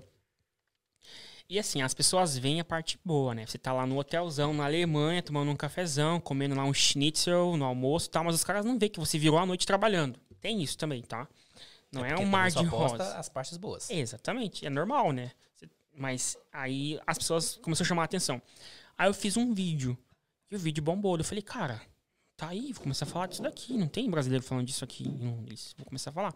Aí eu comecei a fazer os vídeos. E os vídeos. Red Bull também. Eu acho que vou de um Red Bull agora, velho. Eu vou na água. Valeu. E e aí eu comecei a, a fazer esses vídeos e começou a, a, a, dar muito resultado, assim, de visualização e tudo mais. Aí eu falei, cara. Isso quando mais ou menos tu começou com isso? Isso foi em 2019. Entendi. Faz, fazem dois anos agora. Final de 2019. E aí eu, eu falei, cara, o que que acontece? Teve uma vez que eu fui no almoço com meu pai, lá em Curitiba ainda, antes de tudo isso meu pai ele tentou me colocar na Bematec. Lembra que ele uhum, trabalhou lá? Uhum. E aí meu, meu pai era muito amigo do dono da Bematec. Cara, presidente da Bematec, cara multimilionário e tal, acionista e tudo mais. A gente marcou um almoço lá em Curitiba, eu fui com esse almoço pro meu pai me apresentar para ele. Acabou que não deu certo, eu não entrei no Bematec. Só que esse almoço marcou minha vida. Por quê? Ele conversando com meu pai, contando de tudo, cara, tipo, é, fez é, vendeu uma parte da empresa e pegou milhões de reais e tudo mais. E o cara num nível muito lá em cima. Aí ele contou pro meu pai que ele ainda estava dando aula na faculdade. Aí eu peguei e falei, é, posso fazer uma pergunta? Por que que você é, tá dando aula na faculdade ainda?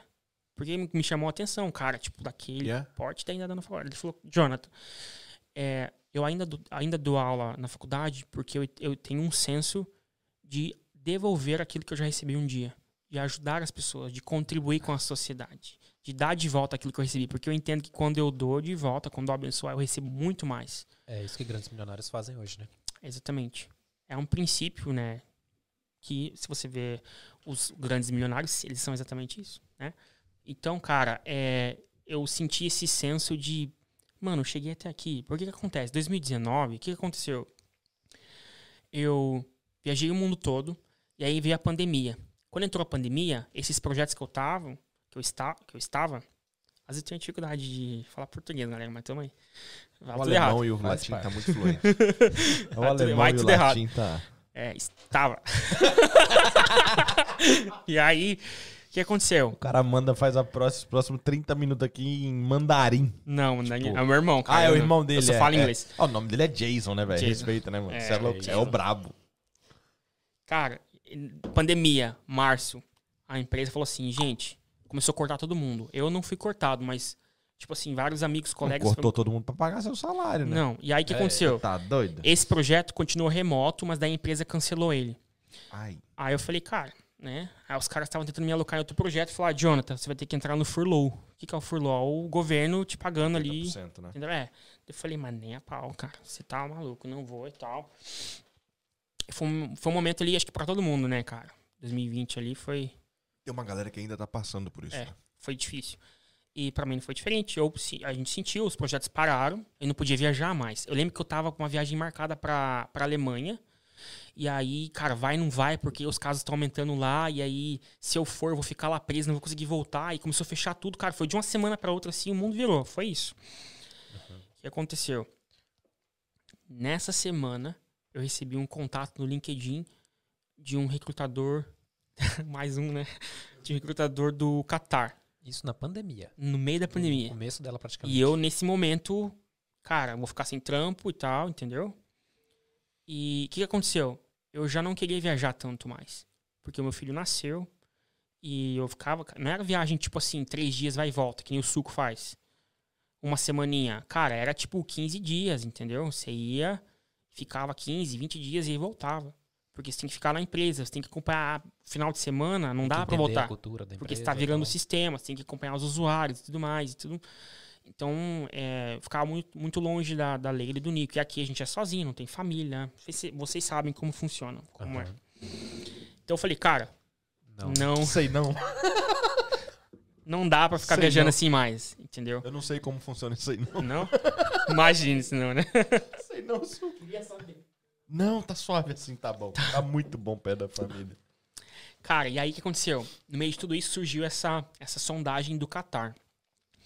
Aí os caras falaram assim, ó, a gente precisa de um, de um gerente aqui da, na área de tecnologia para cuidar do SAP. Eu falei, ah, beleza, vamos fazer entrevista. Eu, eu dificilmente eu recuso uma entrevista quando eu vejo que o negócio é legal. Por quê?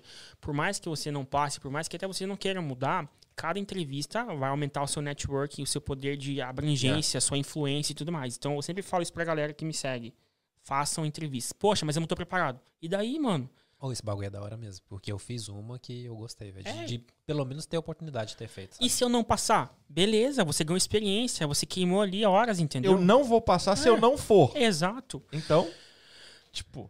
Fiz a entrevista, aí os caras me fizeram umas cinco perguntas, eu respondi, né? Daí eles me passaram um, um problema que eles tinham lá, eu dei uma, eu dei uma sugestão de solução para eles. Cara, no outro dia os caras me mandaram uma proposta para ir para Doha, no Catar. Isso no meio da pandemia. Aí eu falei, eu, a hora que eu falei isso pra minha esposa, ela, você é maluco. Não vou. Mano, não. a Leila deve, no mínimo, já ter um, um, um bagulho igual que o suco tem no coração. No pior mínimo.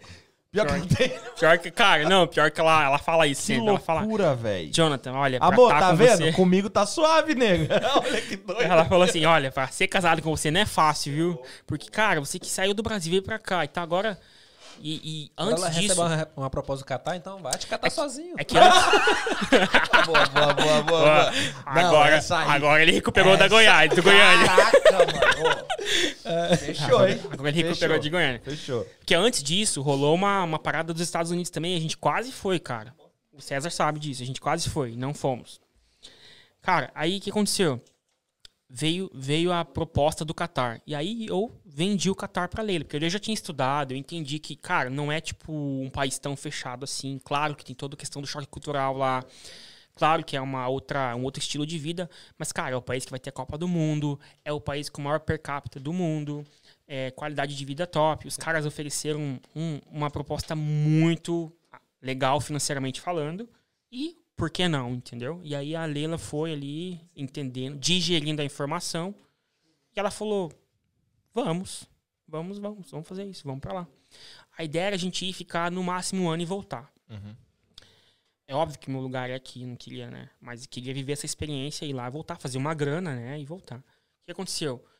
Quando eu dei, dei o aceite na proposta, no outro dia deu lockdown geral.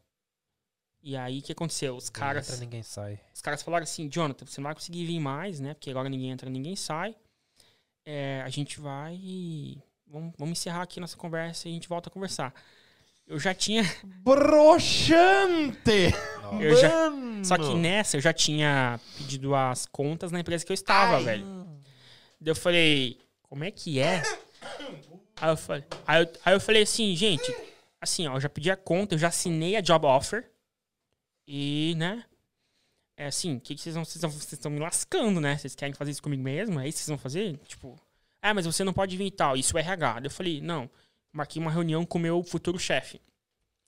Que não era. Que é um alemão. Lá, assim, tipo. A maioria das pessoas que moram no Catar são estrangeiros. Então. Tipo Londres. Não, é, é tipo 80% da população, cara. É tipo Caraca. surreal. Uhum. É tipo Londres. Tipo, continua tipo Londres. Mas Londres é tanto assim, não? É. Acho que o único lugar que não tá assim deve ser o quê? Não, não tem. É isso mesmo. É, um Catar, é, é que, assim, Londres. assim, é, é, o Qatar lá, o cara que anda com aquela roupinha branca e tal, ele tem privilégios e tal e tudo mais. Mas a maioria da galera que mora lá é expat, que eles falam, né? Que é tipo uhum. estrangeiro. Cara que. Enfim. É, Falei com o meu chefe, alemão ele, expliquei a situação para ele, ele falou: "Não, cara, tá errado isso, você assinou a job offer e tal. Vamos, vamos fazer um contrato aí de dois meses, remoto, porque essa, essa questão da pandemia aí vai resolver rapidinho. Uhum. Cara, resumindo a história, tá? Eu tô até agora lá, remoto. Fazem... Leila, da próxima eu, vez, eu demora em responder de novo, viu? Não responda com tanta pressa, que vai ser bom desse jeito também. Só que assim. não, é, ela, ela, não contava com a, que a pandemia ia piorar tudo. Né? Não, não. E aí, só que aconteceu? Com esse, nesses dois meses, eu mostrei o meu trampo pros caras. E lá é assim, não é igual aqui. E não é nem igual ao Brasil. Lá é, é assim, um nível muito abaixo. As pessoas são muito ruins lá no que elas fazem, não tem muita formação. Eu não sei, cara, é diferente, entendeu?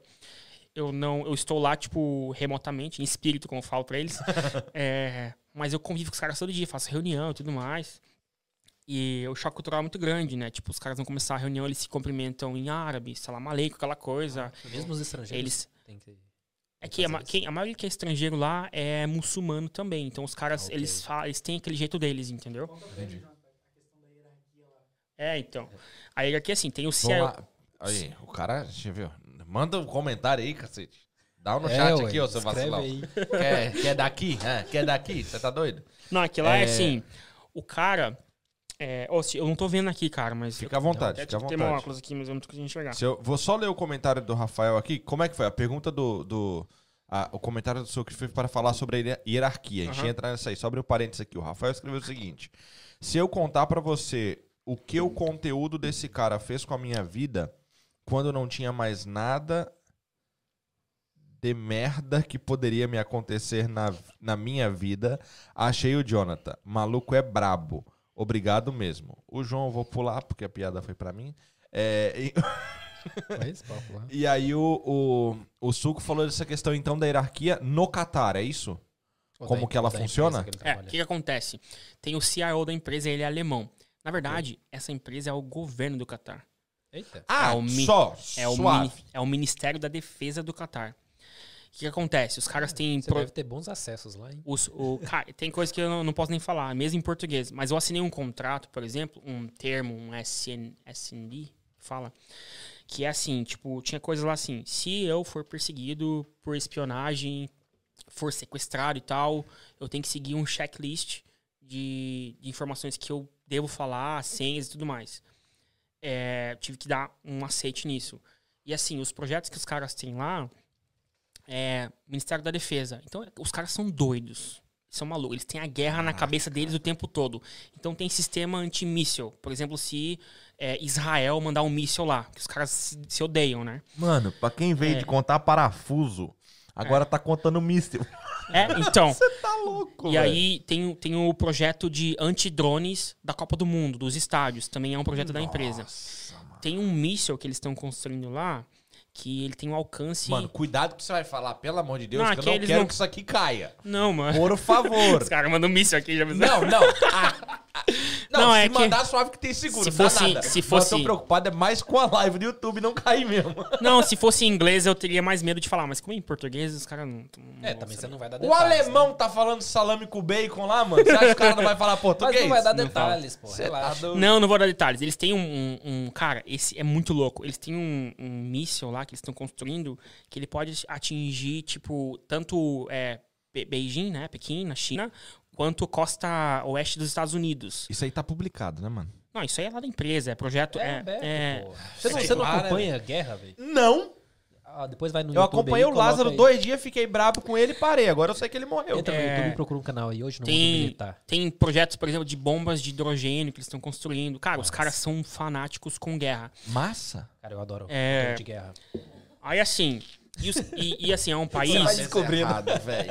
é um país que eles têm muito é, reservas de gás natural. Então eles têm muita grana. É. Então eles investem em infraestrutura. Só que lá tem, tem, tem coisas assim, tipo, verão lá, 55 graus. É, tipo assim, nesse tá, nível. Tempestade pega. de areia, essas paradas. O cara for pro inferno, ele tá de férias, então. É, lá. então assim. Você é louco. Nesses dois meses que eu fiquei lá na pandemia, eu mostrei muita coisa. Os caras, caraca, o cara, o caraquinha brasileiro é bom mesmo e tal. Então. É assim que você é conhecido lá? Não, eles não falam. Eles são muitos. Não tem piada. É um, é um ambiente muito sério, entendeu? Não é. Você não tá mexendo numa empresa qualquer, né, mano? Não, mano. E é assim, aquilo que o Suco falou. Por Os exemplo. Os sabe onde você mora. É uma. Abriu o drone de lá pra cá, é. meu amigo. É. Ele sabe onde é aquele sítio lá do. Não sei o que lá, Távora lá. Ó. que eu só lembro do nome Távora que eu tô lembrando do Renatinho. É nós, o sobrenome dele é esse nome aí. Os caras. Lembrei dele na hora. É, é uma joint venture. Então, assim, eles, o que, que eles pegaram? O governo do Qatar não tem know-how para desenvolver tecnologia o governo. O que, que eles fazem? Eles fazem uma joint venture. Eles falam assim, ou empresa, tem, tem uma empresa na Alemanha, não vou falar o nome aqui, mas é uma claro. empresa alemã que ela hum, desenvolve toda essa questão tecnológica aí para armamento, munição, sistema de defesa, misto e tudo mais. O que, que eles fizeram? Eles chamaram essa empresa, falaram assim, vamos fazer uma fusão? Então eles ofereceram 49% para essa empresa, que é uma empresa privada, e fizeram a fusão com é, 51% do governo. Então, toda a tecnologia a Alemanha está fornecendo, eles estão desenvolvendo lá num parque tecnológico. E aí o SAP, onde que entra o SAP nisso? O SAP ele é o sistema gerencial de toda, toda essa bagaça. A gestão de todos esses projetos, o e financeiro. Como é o sistema alemão, não tem problema nenhum, né? É. Porque o SAP é alemão, né? O SAP é alemão. Então, tudo isso é, precisa de alguém para cuidar. Então, aí foi, foi aí que eles me contrataram. E aí, cara. Só isso. É, o negócio é louco, cara. E aí, o que aconteceu? Eu. Chegou no final dos dois meses, pandemia, tudo fechado, aquela loucura. Eles renovaram para mais seis. Chegou no final dos seis, eles renovaram de novo. E assim foi indo. E agora você tem vitalício. Então, só que daí chegou. Não, o que aconteceu? Chegou no final do ano agora. Eles falaram: Ó, a gente vai encerrar.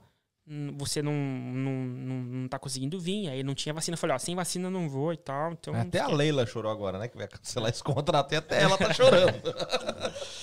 aí o que aconteceu, cara? Eu. Eu voltei pra empresa que eu trabalhava antes. A daqui? É. Porque chegou dezembro, eu tava no Brasil, de férias, peguei Covid e tal, foi um caos. Mas a gente. É, eu continuei trabalhando de lá pro Qatar. Era seis horas de diferença, tinha que acordar de madrugada e Nossa, tal, mas enfim. Mano. E. E aí chegou no, em dezembro, os caras falaram, ó, se você não conseguir vir agora, a gente vai ter que encerrar o contrato e tal. Eu falei, ah, beleza, mano, tamo aí e tal. Só bati o telefone pro meu ex-chefe falou, cara, volta, estamos precisando de você e tal. Aí voltei. Só que aconteceu? Eles chegou em dezembro, eles, ah, então veja bem, a gente vai ter que continuar e tal, não dá para ficar sem você, vamos continuar remoto. Do Catar. É. Só que eu já tava trabalhando na empresa que eu tinha voltado. E o que, que eu fiz? Continuei. As duas? Mesmo. As duas. Só que nesse meio tempo também surgiu outros negócios. Por que que acontece, cara? É, como tem muito projeto rolando agora, é, eles estão contratando muito, muito freelancer. Aí o que, que eu fiz? Eu abri uma empresa para atender o Qatar, certo? Só que era nesse primeiro contrato eu tava como pessoa uh, self-employed, que fala, né? Autônomo. Autônomo, isso. Obrigado. E aí eu falei, cara, não dá pra ficar autônomo, é muito imposto. Aí o que, que eu fiz? Criei uma empresa limitada. Por que aconteceu? Começou a surgir outros negócios, outros projetos. Aí eu peguei um projeto nos Estados Unidos, de uma empresa lá que está é, migrando Business One, mais uma aqui em Londres e mais um no país de Gales. Então, quatro, quatro clientes com o Qatar. Aí o que, que eu faço? Eu aloco pessoas para atuar nesses projetos e só dou uma gerenciada. Então isso está funcionando legal. Só que assim, é, eu tinha voltado para a empresa que eu trabalhava antes, então ficou assim muito muita coisa, entendeu? Chegou no final do ano agora, eu no começo, desculpa. Março, abril agora desse ano, eu tava tipo, mano, estourado de coisa. Estourado, muita coisa, não dá conta e ainda tocando o projeto da internet. Voltando à sua pergunta, eu tinha que dar todo essa, esse review, porque quando surgiu tudo isso, eu falei, cara, é, tô colhendo muito resultado e precisa formar pessoas para esse mercado. Então, por que não criar. Você sentiu também uma falta de pessoas para. Sim, porque hoje mesmo tem. Se, se tivesse. Até falo para os meus alunos, cara, se tivesse gente com experiência que fala inglês, tá alocado em projeto aqui comigo. Porque tem. Tem um outro projeto no País de Gales que eu tive que recusar para passar para uma outra empresa porque eu não tenho Nossa. como tocar, cara. Entendeu? Então é isso. Falta gente. Aí o que, que eu fiz? Cara, vou. Eu tô gritando por dentro que eu não posso gritar na live. vou que criar louco, um treinamento véio. de formação em excelência de profissionais SAP. Que não é. O que, que acontece? Os cursos que você vê no mercado hoje é só um curso técnico. O cara te ensina a mexer no sistema, que é a parte mais idiota que existe, uhum, porque uhum. não adianta você só saber mexer no sistema. Se você entrar, abrir o sistema, olhar, tu vai aprender. Tu vai é. mexer, tu vai, vai errar, Exatamente. vai errar, mas o sistema é, tem suporte. É e para você se destacar, não, não, não é. Mas, mas, mas é abrir esse sistema não vai abrir o cara burro igual eu que abriu o Facebook. O cara sabe o que ele tá abrindo. Então, esse de, de ABAP que eu falei pra você que, que, que eu comecei fazendo, tipo, eu ensinava isso aí. Ensinava, sei lá, fazer o certo. Não te ensinava a pensar. Exatamente. Te ensinava a fazer, sei lá, a empresa quer que você faz isso. Aí vai lá, você tem que, sei lá, código tal pra tal tipo de coisa, mas, tipo assim, não ensinava. Tipo assim, desenvolve um sei lá, uma parte específica do software. Não, não. te ensinava. Era, era só ensinava o prático. É, e assim, o curso da SAP, cara, o que, que é? Uma apostila de 300 páginas ou um monte de arquivo PDF ou vídeo que você tem que ficar lá assistindo e lendo e no final você faz a prova. Então não ensina, por exemplo, os cursos não ensinam, por exemplo, o dia a dia, não ensinam, por exemplo, como implementar o projeto, quais são as fases, quais são os bastidores, quais são os pilares de excelência de um consultor que se destaca por exemplo, que eu falo muito na minha mentoria é, cara, você precisa saber falar com o cliente, você precisa saber ouvir, você precisa ter inteligência emocional, gerenciar crise.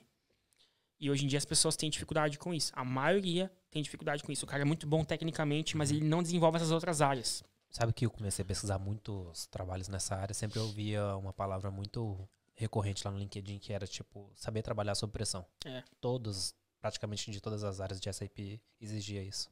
Tem algum motivo para isso? Sim, porque você está é, em um, em um, você está mudando, né? Quando você gera uma mudança, você, vai chegar na empresa, o que acontece? Eu sempre cito esse exemplo. Eu estava em um projeto na, em Munique, na Alemanha. Cheguei lá, o contador da empresa, ele tinha 72 anos, sem brincadeira. Eita. Daí ele chegou e falou assim para mim, cara, me respeitando, me chamando de senhor e tal, com aquele, com aquela, sabe aqueles vovozinhos com aquela maletinha de couro? Era isso, cara tirava, chegava pra reunião, colocava o óculos dele assim, tirava a maletinha de couro, aquele caderno assim, ele ficava anotando. E desde que ele falou assim pra mim: Quantos anos você tem? Eu falei: Ah, eu tenho 32. Aí ele. Falou o mesmo da sua mala. ele falou assim: É, eu estou há 43 anos aqui. tipo. Tá da mala, 11 anos comprou a mala. tipo assim, o cara. O cara. o tempo dele na empresa é mais velho que eu. Entendeu? Como pessoa. Tipo assim, aí você chega lá e fala assim: Amigão, esquece tudo que você está fazendo hoje, desses 43 anos que você está aqui, que agora vai ser assim. Então, sim, você está mudando conceitos, culturas, processos, e isso gera estresse, cara. Mano, você. De novo, você romantizou. Você não está mudando o processo, você está mudando a geração da empresa. Nesse caso. Não é só o processo. É, é, exatamente isso. Mano, que louco isso. Tipo, quando eu via, por exemplo, é, é eu acho que entra dentro dessa questão, porque tem estoque, venda e tal, tem essa parada, que eu vi às vezes quando começou a fazer a, a, a renovação das, da rede do Tesco ou do Asda e tal.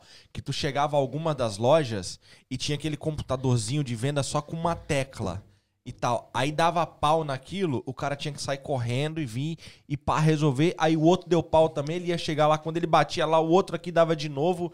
E o cara ficava igual um louco.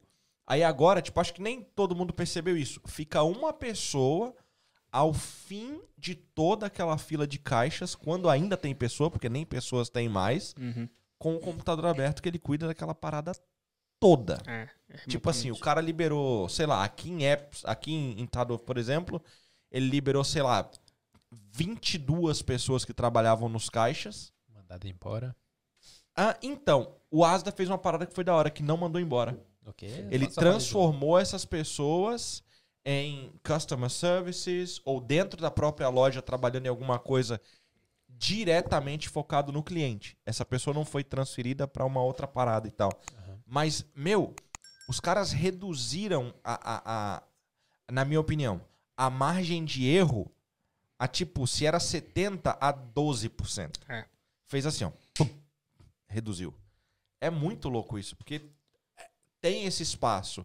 Porém, velho, eu tô falando de seis anos é. de, de, de, de, meio que de transação aí para acontecer isso, né? É, evolui muito rápido, né? Hoje, por exemplo, a empresa ela não quer mais o RP que vai emitir nota fiscal e vai dar um relatório no final do mês. Hoje em dia, as... o que, que acontece? A tecnologia tem, se, é, tem evoluído tanto que a, a, a, manipulação dos dados ela está muito mais rápida. Por quê? Porque o processamento do hardware está avançado e a tecnologia ela está em memory. Antes era o HD, era o disco, né? uhum. né? Então tinha um tempo ali para a agulha ler a informação no disco, que era gravado ali no uhum. disco. Hoje em dia é memória flash que os servidores trabalham. Então é tipo em tempo em real. Então você tem manipulação de dados em tempo real. Então assim, é, o, o SAP Business One ele tem todo uma uma, um viés de business intelligence, que a gente fala BI, que é todo, toda essa questão de análise de dados. Então você tem informação em tempo real. Por exemplo, você tem lá um dashboard de vendas e você tem o teu turnover da empresa lá em tempo real, uhum. mostrando para você. O cara acessa pelo aplicativo dele, o diretor da empresa, ele faz as aprovações, ele vê tudo em tempo real, porque existe essa tecnologia, ela está se avançando. Então, para o cara que está nessa área, ele precisa ter essa noção, precisa se atualizar sempre, senão ele vai ficar para trás mesmo. Essa, essa parada do, do SAP completamente fora do meu, da minha liga aqui, Talvez eu tenha alguma coisa do tipo que, que eu trabalhe dentro do que eu faço, mas talvez não com essa profundidade. Ou talvez sim, nem sei. Mas não. chega a envolver a questão também dentro dessa plataforma que pode ser gerenciado, por exemplo, sei lá, lado de parte legal da empresa, RH da empresa, hum. consegue fazer todo esse escopo? Sim, com eu, certeza. Eu, eu, posso explicar? Uhum. O SAP você consegue, o, o, o sistema SAP você consegue fazer tudo. Desde comunicar uma empresa com a outra, desde de fazer todo o sistema funcionar junto, a base de dados estar tá num lugar e ter gente remota do outro trabalhando, tipo assim, tudo. Desde a financeira, RH, tudo, tudo, tudo, tudo. Tudo que uma empresa grande precisar, faz. Não sei como que o negócio funciona desse jeito. É tudo, tudo, tudo mesmo. Entendi. Agora, essa, essa parte que você falou aí das pequenas empresas. O, o, custo hoje tá, tá bom para uma pequena empresa implementar? Sim, porque que acontecia antes? Mas cara... pequena eu falo pequena mesmo. É, o que, que acontece? Sim é, e não. No Brasil tá um pouco complicado ainda porque a parada ela é dolarizada, né? E, e o dólar tá um pouco alto no Brasil. Mas o que, que tem acontecido agora? Antigamente, antigamente eu falo alguns anos atrás, o que, que era a parada? O cara tinha que comprar a licença do software e instalar o software dentro lá da empresa dele num servidor. Então ele tinha custo operacional para ter um cara para cuidar do servidor, para ter uma infraestrutura de rede de computadores, para um ar condicionado lá, uma rede e tal naquele servidor, um no break poderoso, um sistema de backup porque dá um raio lá queima perde tudo, né? Então tinha esse custo e o custo de aquisição das licenças. O que está rolando hoje é é a parada do chama cloud computing. Eu estou tentando traduzir o máximo, galera, de que é tudo muito termo mas, em inglês. Mas esses termos muita gente já é, conhece. É, é, que é que é o sistema em nuvem. É isso mesmo. Porque que acontece? Você aluga um espaço, daí tem, tem a, a Microsoft, que é o Azure que fala, a, a Amazon. AWS. AWS, exatamente. É, você tá por e dentro, hein, mano? Você tem que fazer, você tem que. Ó, vou entrar no meu curso lá, pô. Se for, Ai, se for conversar tecnologia céu. comigo, nós vai longe. Né? Vamos lá, velho. Inclusive, ó, se quiser, eu tenho meu servidor em casa também. no, Só falta no, ele tomar vergonha na cara dele. nível pô, tá, AWS, tá, ele manja das paradas. Ah, mano. Então. Eu, aí... Pera aí, deixa eu fazer uma pergunta lá, lá, lá, só pra você entender o negócio. Quantos vídeos você assistiu dele? Só o que você me mandou, só. Então tá bom. Só isso. Entendeu? Aprendeu inglês em casa. então, e aí o que acontece? Eu já nem lembro o que, que era o vídeo. Eu tenho memória fraca, tá vendo? Não, eu ouvi o vídeo do cara e eu gravei. O último, cara. Tipo, mano, é uma parada que eu não tenho interesse em praticar. Sim. Nenhuma. Porém, eu faço. É, é, é, é, o que eles falam do transfer, transferable skills. Eu sempre tenho essa parada. De tipo, eu tenho essa ideia do, do João. Uhum. De escrever tudo, uhum. de pegar e de colocar ali. Uhum. Só que eu não quero levar interesse ao meu LinkedIn hoje. Entendi. Então ele tá morto. Tá morto. Tá lá. É Mas eu continuo uhum. falando. Uhum. Eu continuo mexendo. Eu estou disponível. Eu continuo uhum. para mexer. Eu deixo meus gatilhos abertos, eu deixo tudo aberto ali. Mas não é o meu interesse. Porém, eu consumo os conteúdos para isso. Tipo, eu uso uma plataforma uhum. hoje. Que eu não vou dar link para ela nem a pau. Mas eu uso uma plataforma hoje que ela é basicamente isso. E é por isso a minha pergunta. Porque ela faz tudo. Uhum. Tanto RH, quanto conversar com outras empresas, como tudo isso. Uhum. E ela é muito barata. Uhum. Só que eu não entendi. Eu pensei que SAP fosse simplesmente uma, uma sigla de um processo de trabalho. Eu não achei que fosse um, um software. software. Eu não é. achei que fosse um programa. É. Só que é só o Entendeu? maior software do mundo. É. Só. Só. É. Suave. É, realmente. É, que acontece? Esses, esses softwares mais baratos, eles não são tão poderosos na questão do volume de dados. Porque pensa assim, numa empresa que ela emite, sei lá, 5 mil notas por mês. Uhum. Ou por dia. Não sei. Então você tem que ter esse poder de manipulação de dados. Então é aí que, entre outras coisas, que, que o SAP e é toda, toda a, a, a integrabilidade que ele tem. Porque, por exemplo, assim, vamos falar de Brasil um pouquinho. Lá no Brasil, você tem um país que é o, o pior do mundo na questão tributária. A parte tributária do Brasil é tão complexa que você o, o SCP padrão não atende. Você tem que ter um addon, que é um sisteminha ali que, que vai cuidar dos impostos. É, porque no Brasil tem lá 26 estados, né? Aí você tem cinco tipos de impostos. E dependendo da operação fiscal que você faz, a combinação ela é totalmente diferente. Aí você tem o tipo de produto ou serviço, e daí tem o código NCM no Brasil, né? Para cada NCM você tem uma combinação. E, cara, são inúmeras Nossa. combinações de impostos. E o governo só roubando, né? Agora vão taxar. Não, o governo não faz isso, cara. Vão taxar é, dividendos, né? De fundos imobiliários e tudo mais. Então está tá sempre mudando. Então o sistema não consegue acompanhar isso. Então, mas a taxação de fundo, imobiliário aqui também existe. Aqui também existe, mas no Brasil até então não tinha, né? Agora vai ter. É, mas isso talvez, talvez não seja um regresso. É, mas. É, o que tá dizer sendo, que tá, tá sendo tá vendido mudando. de uma é. forma regressa, mas não é. é. Porque aqui tem isso a... Não, sim. O que eu quis dizer é que sempre tá mudando, né? Tá sempre Entendi. em transformação. Então, olha, voltando só ao negócio do software, o SAP tem outra vantagem, que talvez o seu não tem, é que, tipo assim, supomos que você tem uma, uma um, algo muito específico que você precisa fazer. Que seja bem específico que o software não atende. Aí tem os programadores da própria linguagem de, do, do ABAP, né, que é de, de SAP, que vai lá e resolve o teu problema. Faz exatamente só o que sua, sua empresa precisa. Mas nenhuma outra precisa ter. Ele faz especificamente para sua empresa. Então, o da hora é que, meu, tá muito próximo do que eu tô te falando. E eles fazem isso. Então, mas é concorrência. Porque, tipo, é, é, é da... concorrência? Não, não, mas esse é que é o negócio. A hora que tipo assim, tem isso, com certeza. A, a, a, forma com que isso é, tipo, é praticamente o mesmo, praticamente não, é a mesma plataforma que é usada uhum. hoje no Waitrose, no Asda, no Tesco, uhum. todos eles usam a mesma plataforma, a diferença é que, obviamente, eles estão numa cadeia de assinatura muito mais alta. Uhum. Obviamente, eles podem, então, customizar tudo. Não se vê o nome em nenhum lugar da plataforma mãe. Uhum. É tudo nome deles, por causa, do, obviamente, do volume que eles usam. Porém, a, a, a, a, autoridade em, em processamento de demanda que o, que o cliente tem, no caso, eu posso ser um cliente que pago hoje, por exemplo, tem algumas, algumas licenças diferentes, que eu pago, sei lá, 29 por mês, uhum. eu tenho a mesma autoridade de processamento do cara que paga 700 por mês. Uhum.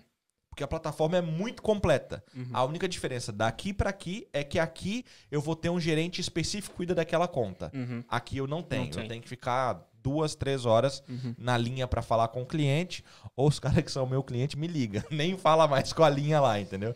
Então é essa parada. Mas é um sistema muito bem montado que eu olhei ele uma vez e falei, meu, isso aqui serve pro que eu tô fazendo. Uhum. E aí eu aderi ele a isso. E já era. Todo mundo que trabalha comigo uhum. usa esse sistema. Seja uma pessoa que vende roupa, vende moto ou vende o que eu nem sei fazer. Carne. Carne.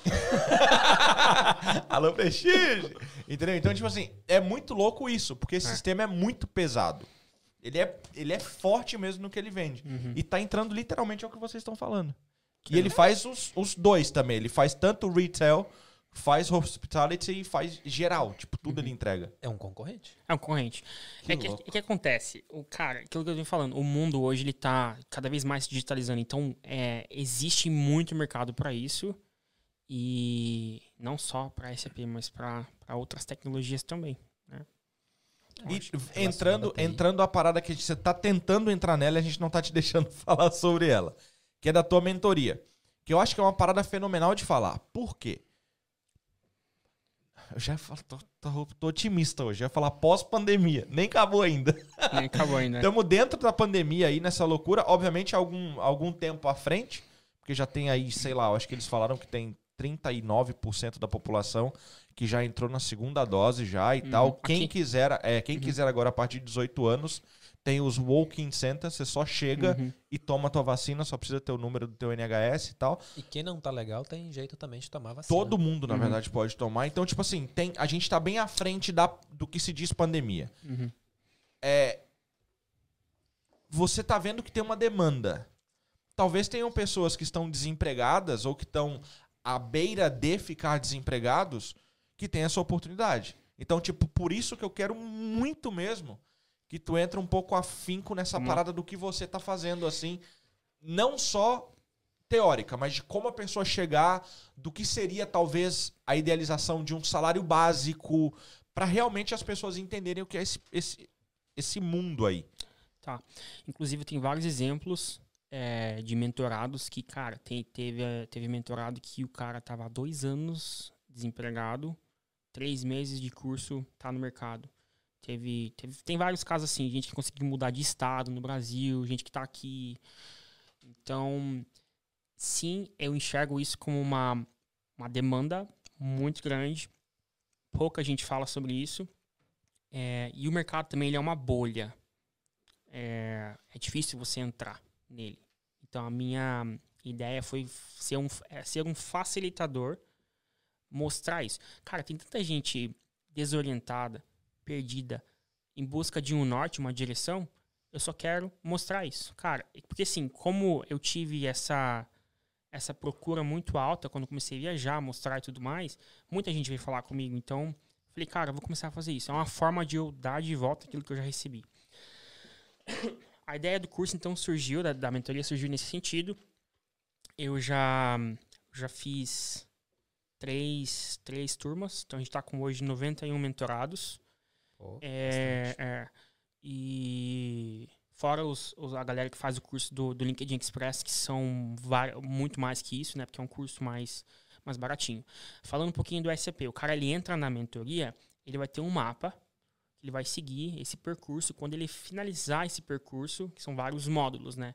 Ele vai estar tá pronto para trabalhar com isso, para fazer o currículozinho dele e mandar para uma empresa. E também estaria pronto para fazer o, a e, certificação? Exato. Por quê? O que acontece? A SAP ela não prepara muito caro para certificação. O cara vai lá e paga 3, 4, 3, 4 mil reais no Brasil. Para do Business One é isso o valor.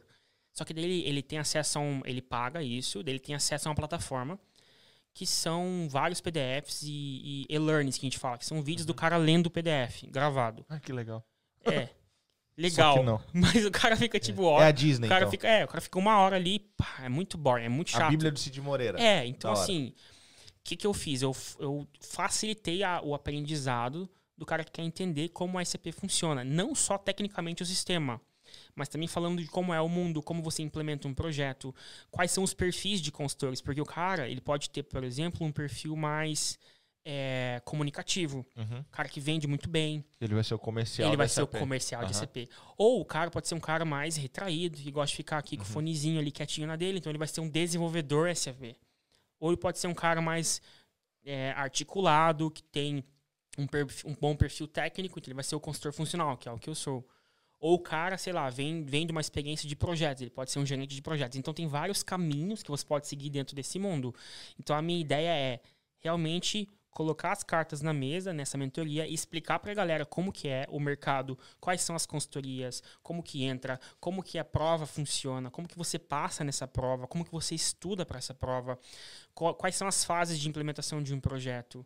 É, eu forneço também todo um, um um, um, material de acesso de apoio que vai ajudar, tipo, manuais do sistema em PDF, planos de teste e tudo mais. Você oferece um acesso ao sistema? Sim, a gente tá oferece uma máquina virtual com licença de teste para a pessoa instalar o SAP e é, fazer a configuração fazer completa. tudo que ela precisa, estudar e tudo mais. Então, se o cara seguir esse caminho, aí eu ensino vários pilares de excelência também, tipo, em inglês, eu falo do mercado aqui no exterior, como quais são os salários aqui, quanto que o cara vai ganhar se ele chegar aqui e tudo mais. Se vocês quiserem, eu falo sobre isso também. Uh, e aí, no final disso, o cara sai pronto para fazer a prova de certificação e entrar no mercado. Só que o principal que, que a gente coloca é a questão do networking. Então, a gente tem um, um grupo hoje aqui, 91 alunos. E a galera se ajuda. Um indica a vaga, o outro manda, o outro fala assim, ó, tô com uma dúvida aqui na minha empresa do Crystal Reports. Como que é isso, isso, isso? A pessoa vai lá e ajuda. Então, a gente está criando um networking que não existia antes, que tem ajudado muitas pessoas. Então, quem chega e a gente tem esse espírito de, cara, você ajuda. Então você dá de volta. Eu sempre falo isso. Porque acontece? Eu tive muita dificuldade no começo de querer aprender com alguém e o cara, tipo, não, não queria ensinar, entendeu? É, Se sentia ameaçado e tal. Bolha, é. Né? Então a ideia é isso. Então é para quem não tem a mínima ideia de, qual, de o que, é isso e que está interessado em entrar. É para quem já tem experiência e quer talvez melhorar algumas outras skills que o cara não está desenvolvendo. E, e, é isso, cara. É uma Ou coisa. Pra quem assim, tá dentro de outra área da, do SAP também, também, né? Também. Então, é uma coisa que, que a gente tem feito assim, e eu falo pra, pra Leila que é a menina dos meus olhos, porque hoje eu tô, eu tô muito atolado em outros projetos, mas uhum. eu quero dar uma, uma relaxada, ficar com uma coisa só, para realmente dar uma focada mais nisso. Que eu, eu gosto de fazer isso. E hoje uma pessoa tá, eu, não sei o que é isso. Pirei o cabeção e vou. Amor, calma, não vou. Pirei o cabeção e vou eh, entrar numa ideia dessa aí. Beleza. Qual que é a questão hoje, questão de valores para fazer isso aí? Contigo. E aí eu vi que tu falou que tem a preparação e tal, e depois para fazer a certificação. Ah. A certificação não é dada por ti, Não, a certificação é SAP. pelo próprio, pelo próprio software. É, pela própria Ok. empresa. E como, e como que são esses valores do que tu faz hoje? Ah, a minha mentoria, é. ela tá com valor promocional 997. É, Libra ou real? Reais. Reais. É, É simbólico. Eu falo pra vocês, gente. É Eu vou embora. É simbólico. Por quê? não, vá. Agora, agora. o quê? é um Faz valor... três meses que você conhece o nome desse cara, você não pegou isso ainda. Eu É. tô ficando. Eu vou aproveitar a minha raiva Felipe. pra falar Ah, sobre uma coisa Fala, muito boa. Que é da Isa. Vamos co- trazer um doce pra essa mesa aqui, Repete senão eu o vou ter que bater Isa. Quê? Não, Isa- Não, Isa não, dá. Isa Baker. Ah, Bacon Bakery. Bakery. Bakery. Aê, que... Agora sim? Agora Ó, o. Kim rebranding no pessoal, hã? Hã? Ah, não. Isabelle resolve aí, Bakery. vai. Isabelle com dois L's. Isabelle Bakery. Ei, Kim, você foi mal. Era pra ser Isa O Bakery. nome antigamente era Isabelle é com dois L's. Birdion. Vai ficar difícil. Mas todo... Tá vendo? Caraca, o cara me chamou de analfabeto. E ó, a Isa De que, é... que ele tá precisando?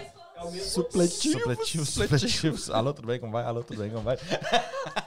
a Isa faz um trabalho bem da hora com cookies. E ela faz essa parada e no Reino Unido ela entrega aonde tu tiver. Entre em contato com ela então, Isabelle Bakery, com dois L's. Vai lá pra você ver o Instagram dela. E isso aqui é um presente pro mano brabo aqui. Olha aí, e a tua câmera, aquela lá, mostra pros caras aí também. Mas você tem que ver, né, mano? Você tem que ver, por favor. né? Não mostra só, só a caixinha, não, né? De Tem Deus. dentro. Pode ficar tranquilo que não vai dar susto, não. Cara, se eu falar pra vocês. Olha que legal, cara. Sensacional. Olha isso, galera. Show de bola. Muito aí, ó. bonito. Olha aí um presente. E os caras que já viram que não tinham recebido, vocês vão receber também. Calma. João, não precisa de mandar mensagem aí, não. Eu sei, fica tranquilo. É, ele tá ali reclamando da pizza doce que ele não comeu. Obrigado. Tava gente. na Valeu. mesa, João. Não comeu porque não quis. Obrigado, Isabelle. Ah, o João também já tinha falado pra você comprar o curso. O João é, o João falou comigo também. Cara, É, aqui- Melissa, aquilo, não sei o que fazer mais, não. aquilo que eu falei é um valor simbólico pra, pra, pra mim, porque a gente tá aqui, a gente ganha pound e tal, então isso é mais pra manter a plataforma e tudo, né? Porque a gente tem custo pra isso. Então tem, tem duas pessoas que trabalham comigo hoje pra dar sustentação em tudo, suporte e tudo mais, 91 pessoas. Então não é, é. Então é isso. É realmente uma oportunidade que a Entendi. gente tá dando pra quem quer ingressar nesse Qual é, mercado. o, e qual é a linha do tempo disso aí? Tipo aí, beleza. Fui lá, paguei, não é mil reais, é 997. Gostei da ideia. Ah, e qual é a minha linha de tempo aqui? Não, não, não o que eu vou estudar. É, vão demorar três semanas pra tu praticar. Eu não, eu não sei de nada disso aí. Vão demorar algumas semanas pra eu entender praticamente o que é o mundo. Aí eu vou desconstruir o que você entendeu, vou refazer o mundo pra ti e tal. Como é que vai ser? Até eu chegar prestes ao ponto, é, gostei dessa parada, eu quero fazer essa certificação. Mas o Quanto seu- tempo eu tô seu falando? objetivo é ingressar no mercado trabalhando com isso ou fazer certificação? Ou os dois? Os dois, né? Seria praticamente, eu acho que seria que tu disse que tem uma necessidade, se tu vai atuar realmente no mercado, de ter a certificação. É, tem, tem aluno que com dois meses consegue ingressar no mercado. Caraca. É, a gente tem o, o Rafa, que, por exemplo, é um, o Rafa que comentou aqui, é um desses que dois meses ele estava empregado no maior parceiro SAP Business One do Brasil, do mundo, né? Que é a Sader, que é a empresa que eu trabalhava, inclusive, ele entrou lá. E continua recebendo, assim, foi assim, o nível dos caras é assim, Jonathan, tenho três propostas, me ajuda, qual a empresa que eu escolho, qual que é melhor? É nesse nível. É um mercado grande. Fala. Eu que não conheço já percebi, amigo. Felipe, Eu tô Agora- ficando puto com o Cleuber, velho. Agora, se o seu objetivo é morar na Inglaterra trabalhando com isso, aí você precisa trabalhar um pouquinho mais, principalmente a questão do inglês. Que aqui, né, é, você vai estar concorrendo com os locais, então você precisa se destacar. Mas também. É, possível. Mas existe uma demanda. Sim, a última live que eu fiz, por exemplo, o Bill Ancast, foi com o Diego, que eh, tá lá em Man- Manchester. Ahm, Liverpool, boy. ele tá lá, ele veio como desenvolvedor, chegou em 2018 também, pela empresa. Então ele tá de boa. Tava lá em Joinville, recebeu a proposta, contato do LinkedIn, fez entrevista, a empresa pagou passagem de avião para ele, a empresa pagou apartamento para ele aqui, custo de relocação e tudo mais, tá aqui, felizão. Você que contratou ele, bebê? Tá doido pra pagar assim? Eu só conheço uma empresa que faz. Ah, é? Ô, louco. Eu só conheço um na Inglaterra. Respeita o homem, ele é bravo. Como diz os caras, esquece. A questão de. Você perguntou de salários também, eu não falei, né? Sim. Cara, você quer receber aqui no Brasil? No Japão. Eu quero saber aqui. Aqui. A média, a média. Ah, eu posso falar, eu cheguei aqui ganhando, cheguei ganhando 50 mil pounds por ano. Só que aí tem 50 mil. É a média que eles pagam. Mas tu também já tava em um nível. Tu tinha ali uma, uma, uma experiência. É, o cara vai chegar ganhando isso aqui. Essa é a entrada. É. A média, salário é 50 mil. Só que o que acontece, mano? É, hoje tem a questão do contractor também. Sim. O que, que acontece? Vamos supor que a empresa tá lá, tá desesperada atrás de um consultor, porque ela tem um problema no SAP dela lá, ela precisa de alguém para resolver, e é um trampo de, sei lá, seis meses, é um projeto pequeno. Vamos supor que é uma melhoria lá no, na área de Seis estoque. meses é pequeno. É. Beleza. Continua, É isso. desculpa. Você não tem ideia da complexidade também, né? Eu já tô tendo. Não dá Eu não tenho ideia da complexidade de tu entender isso e fazer essa, esse curso. Eu ia falar essa porcaria, mas não é do Sim. curso, é do que ele não tá fazendo ainda. É só Aí, isso. Aí o que acontece? Em vez de ela contratar. É nóis, Isa. A Isa tá aí, ó. Tá aí ela. Obrigado, Isa. Fiquei bem feliz aqui. E é cookie, né? É. Cookie é o meu doce pre- preferido. Olha aí. Então vocês acertaram, viu? Obrigado. Eita. É, o que, que acontece? Em vez da empresa contratar um cara e pagar um, um employment, o contrato de employment, Uhum. ela faz um contrato de é, é, contractor, que fala. É a modalidade que agora vai até cair o Year 35, não sei se você ouviu falar disso, que é um imposto Não. novo que vai rolar aqui para esse tipo de modalidade. Mas enfim, a média que se paga para esse tipo de. que é o PJ lá do Brasil. é, pra esses co- PJ, você me confundiu Pessoa, agora. pessoa jurídica. Ah, já é. Beleza. É, É, quando, quando o cara é, ele tem a empresinha dele, e ele presta serviço, faz o contrato direto com a empresa, Entendi. A média que se paga é 500 pounds por dia nessa, nessa modalidade. e é isso que eu tô fazendo hoje, que daí eu tô alocando, eu tô pegando esses contratos e alocando, minha ideia é alocar profissionais no mundo todo, né? Que o cara trabalha remoto, o cara pode estar no Brasil, entendeu? Eu vou abrir o Wise pra ver quanto que dá 900 reais. Ai, meu Deus. Não dá nem 100 pounds, mano. Não, dá 100 e pouquinho. Tipo isso. Eu conheci sobre SAP, eu acho que em 2018. Foi através desse amigo meu que ele era programador e começou a trabalhar consultor, mas ele não foi para área de de software, desenvolvimento de software para SAP. Ele foi para consultor normal mesmo. Não, me lembro agora exatamente que era que foi. Mas é isso. É. O negócio é top. Cara, eu tô que- puto, velho. Não que consigo assim, continuar a conversa eu não- porque eu tô puto. Eu não é cheguei. 150 reais, libras e dá troco. É top, cheguei. Tá ligado? Ó, eu cheguei aqui, aí tive todo aquele problema com o carro e tal, né? O primeiro ano a gente passou aqui. Problema do quê, mano? Você entendeu? Agora eu tô puto Agora- com você. agora você Mil entendeu? conto não é nada pro cara que tá. Chegou, tem você 10 dias, tá ganhando 50 pau? Mil conto. Ah, vá, mano. Olha, eu como conhecedor um pouquinho da área, agora você entendeu por que que eu falei que as mil libras não era assim Agora eu tô tão mais puto ainda com você, velho. Mas Você o... entende desse negócio antes dele começar a estudar disso? É, nem tanto. Não. Não, eu, eu conheci em 2018. Você que tá... Eu cheguei em 2018 aqui. Então ele chegou aqui, mas ele já trabalhava com isso antes. Então, não Cara, valeu sua teoria.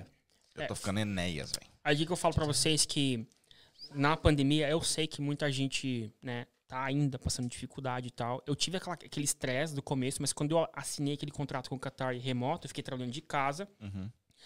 E foi o período que a gente fez mais grana. Tanto que a gente comprou uma casa aqui. Eu assisti É, esse vídeo, achei bem da você hora. viu lá, né? E. é, cara, foi assim, tipo, virou a chave mesmo. Assim. Depois de três anos aqui, a gente conseguiu realmente o que a gente queria. E, e foi mais rápido do que eu esperava, né? Claro que é muito trabalho, né? Se perguntar pra minha esposa, ah, você vê o Jonathan? Ah, ele tá aqui em casa, mas eu nem vejo ele. Então, foi um sprint que a gente deu, né? Sim. E aproveitando as demandas pra, pra realmente correr atrás do que a gente queria. Então, é isso. Questão de escolha, né, mano? Você paga o preço, mas... né? E 21? 21. Estamos chegando aí, passamos do meio. É. Estamos indo para o segundo semestre dessa, desse ano Mano, único. Rumo à finalização. Eu acho que só vou dizer. que tá acontecendo. estamos, tá de brincadeira, não, estamos, né, mano? Estamos. Ah, não, tá mais próximo. Então, é, estamos tá caminhando para uma finalização. Mas eu acho que não Se tá vai ser ainda... daqui três anos, cinco anos, eu não sei, mas que estamos caminhando para sim, tal, sim. Mas a, a, a, questão é, tipo assim, dentro do que tu faz e dentro desse mercado que tu tá fazendo aí, obviamente abriu muito mais agora, porque todo mundo foi para a ideia do, do remoto, do é. online e tal, essa coisa toda. Seguinte, dentro do que tu faz, acontece muita questão de fraudes de pessoa que dizem que sabe o que está fazendo, de vender a ideia do que você fala que você está passando, você tem um recorde que, tipo, uhum. te aprova por si só. Uhum. Mas vai existir aí pessoas que vão dizer, não, eu sou tal, uhum. pá, não sei o quê.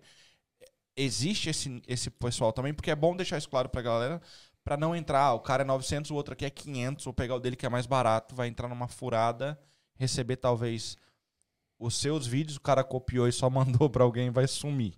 Tá ligado? O é, é, que, que acontece? Se o cara tenta ser um picareta, tem picareta, mas o cara não consegue durar muito, porque ele se queima muito rápido. E como, Entendi. E como a, a networking nesse meio ela é pequena, todo mundo se conhece. Como é uma bolha. Como é uma bolha, o cara não dura muito tempo. Então, se ele se vende como um, senior e ele não é um senior, ele vai fazer um projeto, vai falhar, né? É, e não vai conseguir pegar mais projetos, enfim, vai ficar queimado. Como tem muitos, né? Cara, inclusive eu tive muito hate. É importante falar isso. Nessa questão dos vídeos, criando conteúdo, fazendo live e tudo mais. Dos caras que estão no Brasil, que estão no mesmo lugar, não conseguiram evoluir na carreira e, e, e acham que o que eu tô falando é, é balela, que não é bem assim e tudo mais. Então, você tem tudo quanto é tipo de, de situação, né, cara? O que a gente fala é assim, é onde que você quer chegar e quanto Sim. você quer lutar por isso. Sim. A gente mostra o caminho, né? A, a decisão da pessoa do que ela quer. Já me acalmei um pouco. Oh. Um pouco, porque nós vamos conversar daqui a pouco nós dois aí, que, rapaz, na moral, velho, você é louco, bicho. Tipo, eu, eu sou muito fã dessas ideias de coisas novas, assim, e é uma parada nova para mim.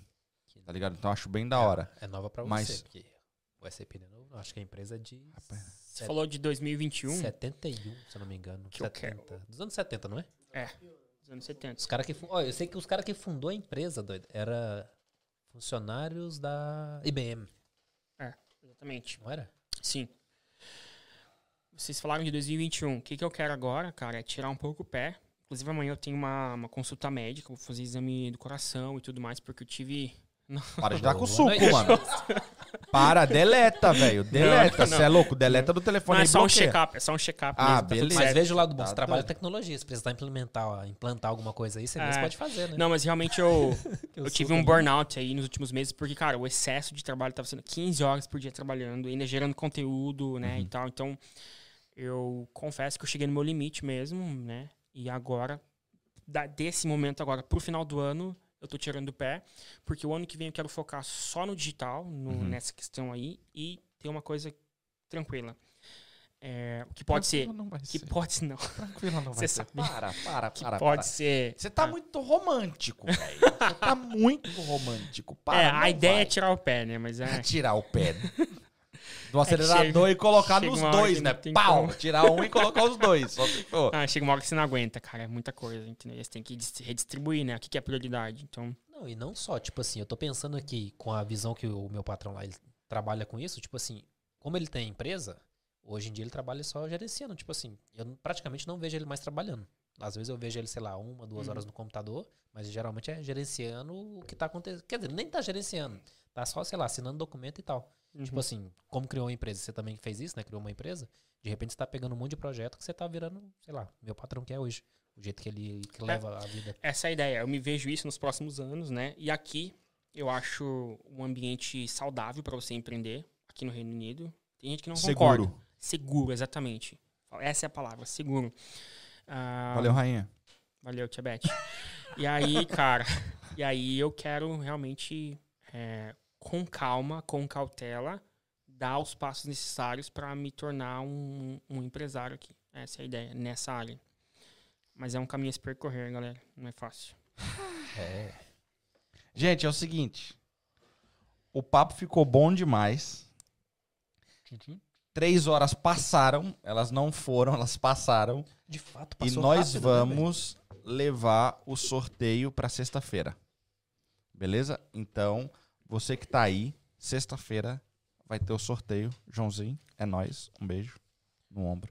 Mas sexta-feira vai né? ser. É. Então é o seguinte: a gente vai fazer o, o. Não vai fazer o post, vai ser da mesma forma que a gente tá fazendo. Não vai ter post do sorteio. Então vai ser durante a live da sexta. Em um momento a gente vai soltar, vai vir ao post que a gente vai nomear. E aí você vai poder entrar lá e fazer a, a, a, sua, a sua fezinha, tá bom? E entrar para poder participar. Então, quem tá aqui já sabe. Sexta-feira, mesmo horário, mesmo canal. É isso aí. E se eu não me engano, que é, a partir dessa semana, deixa eu só olhar aqui, pessoal, só para eu não, não errar nisso aqui, peraí. O que, que temos a partir dessa Sim. semana? A partir dessa semana, nós não teremos mais as lives toda semana na segunda.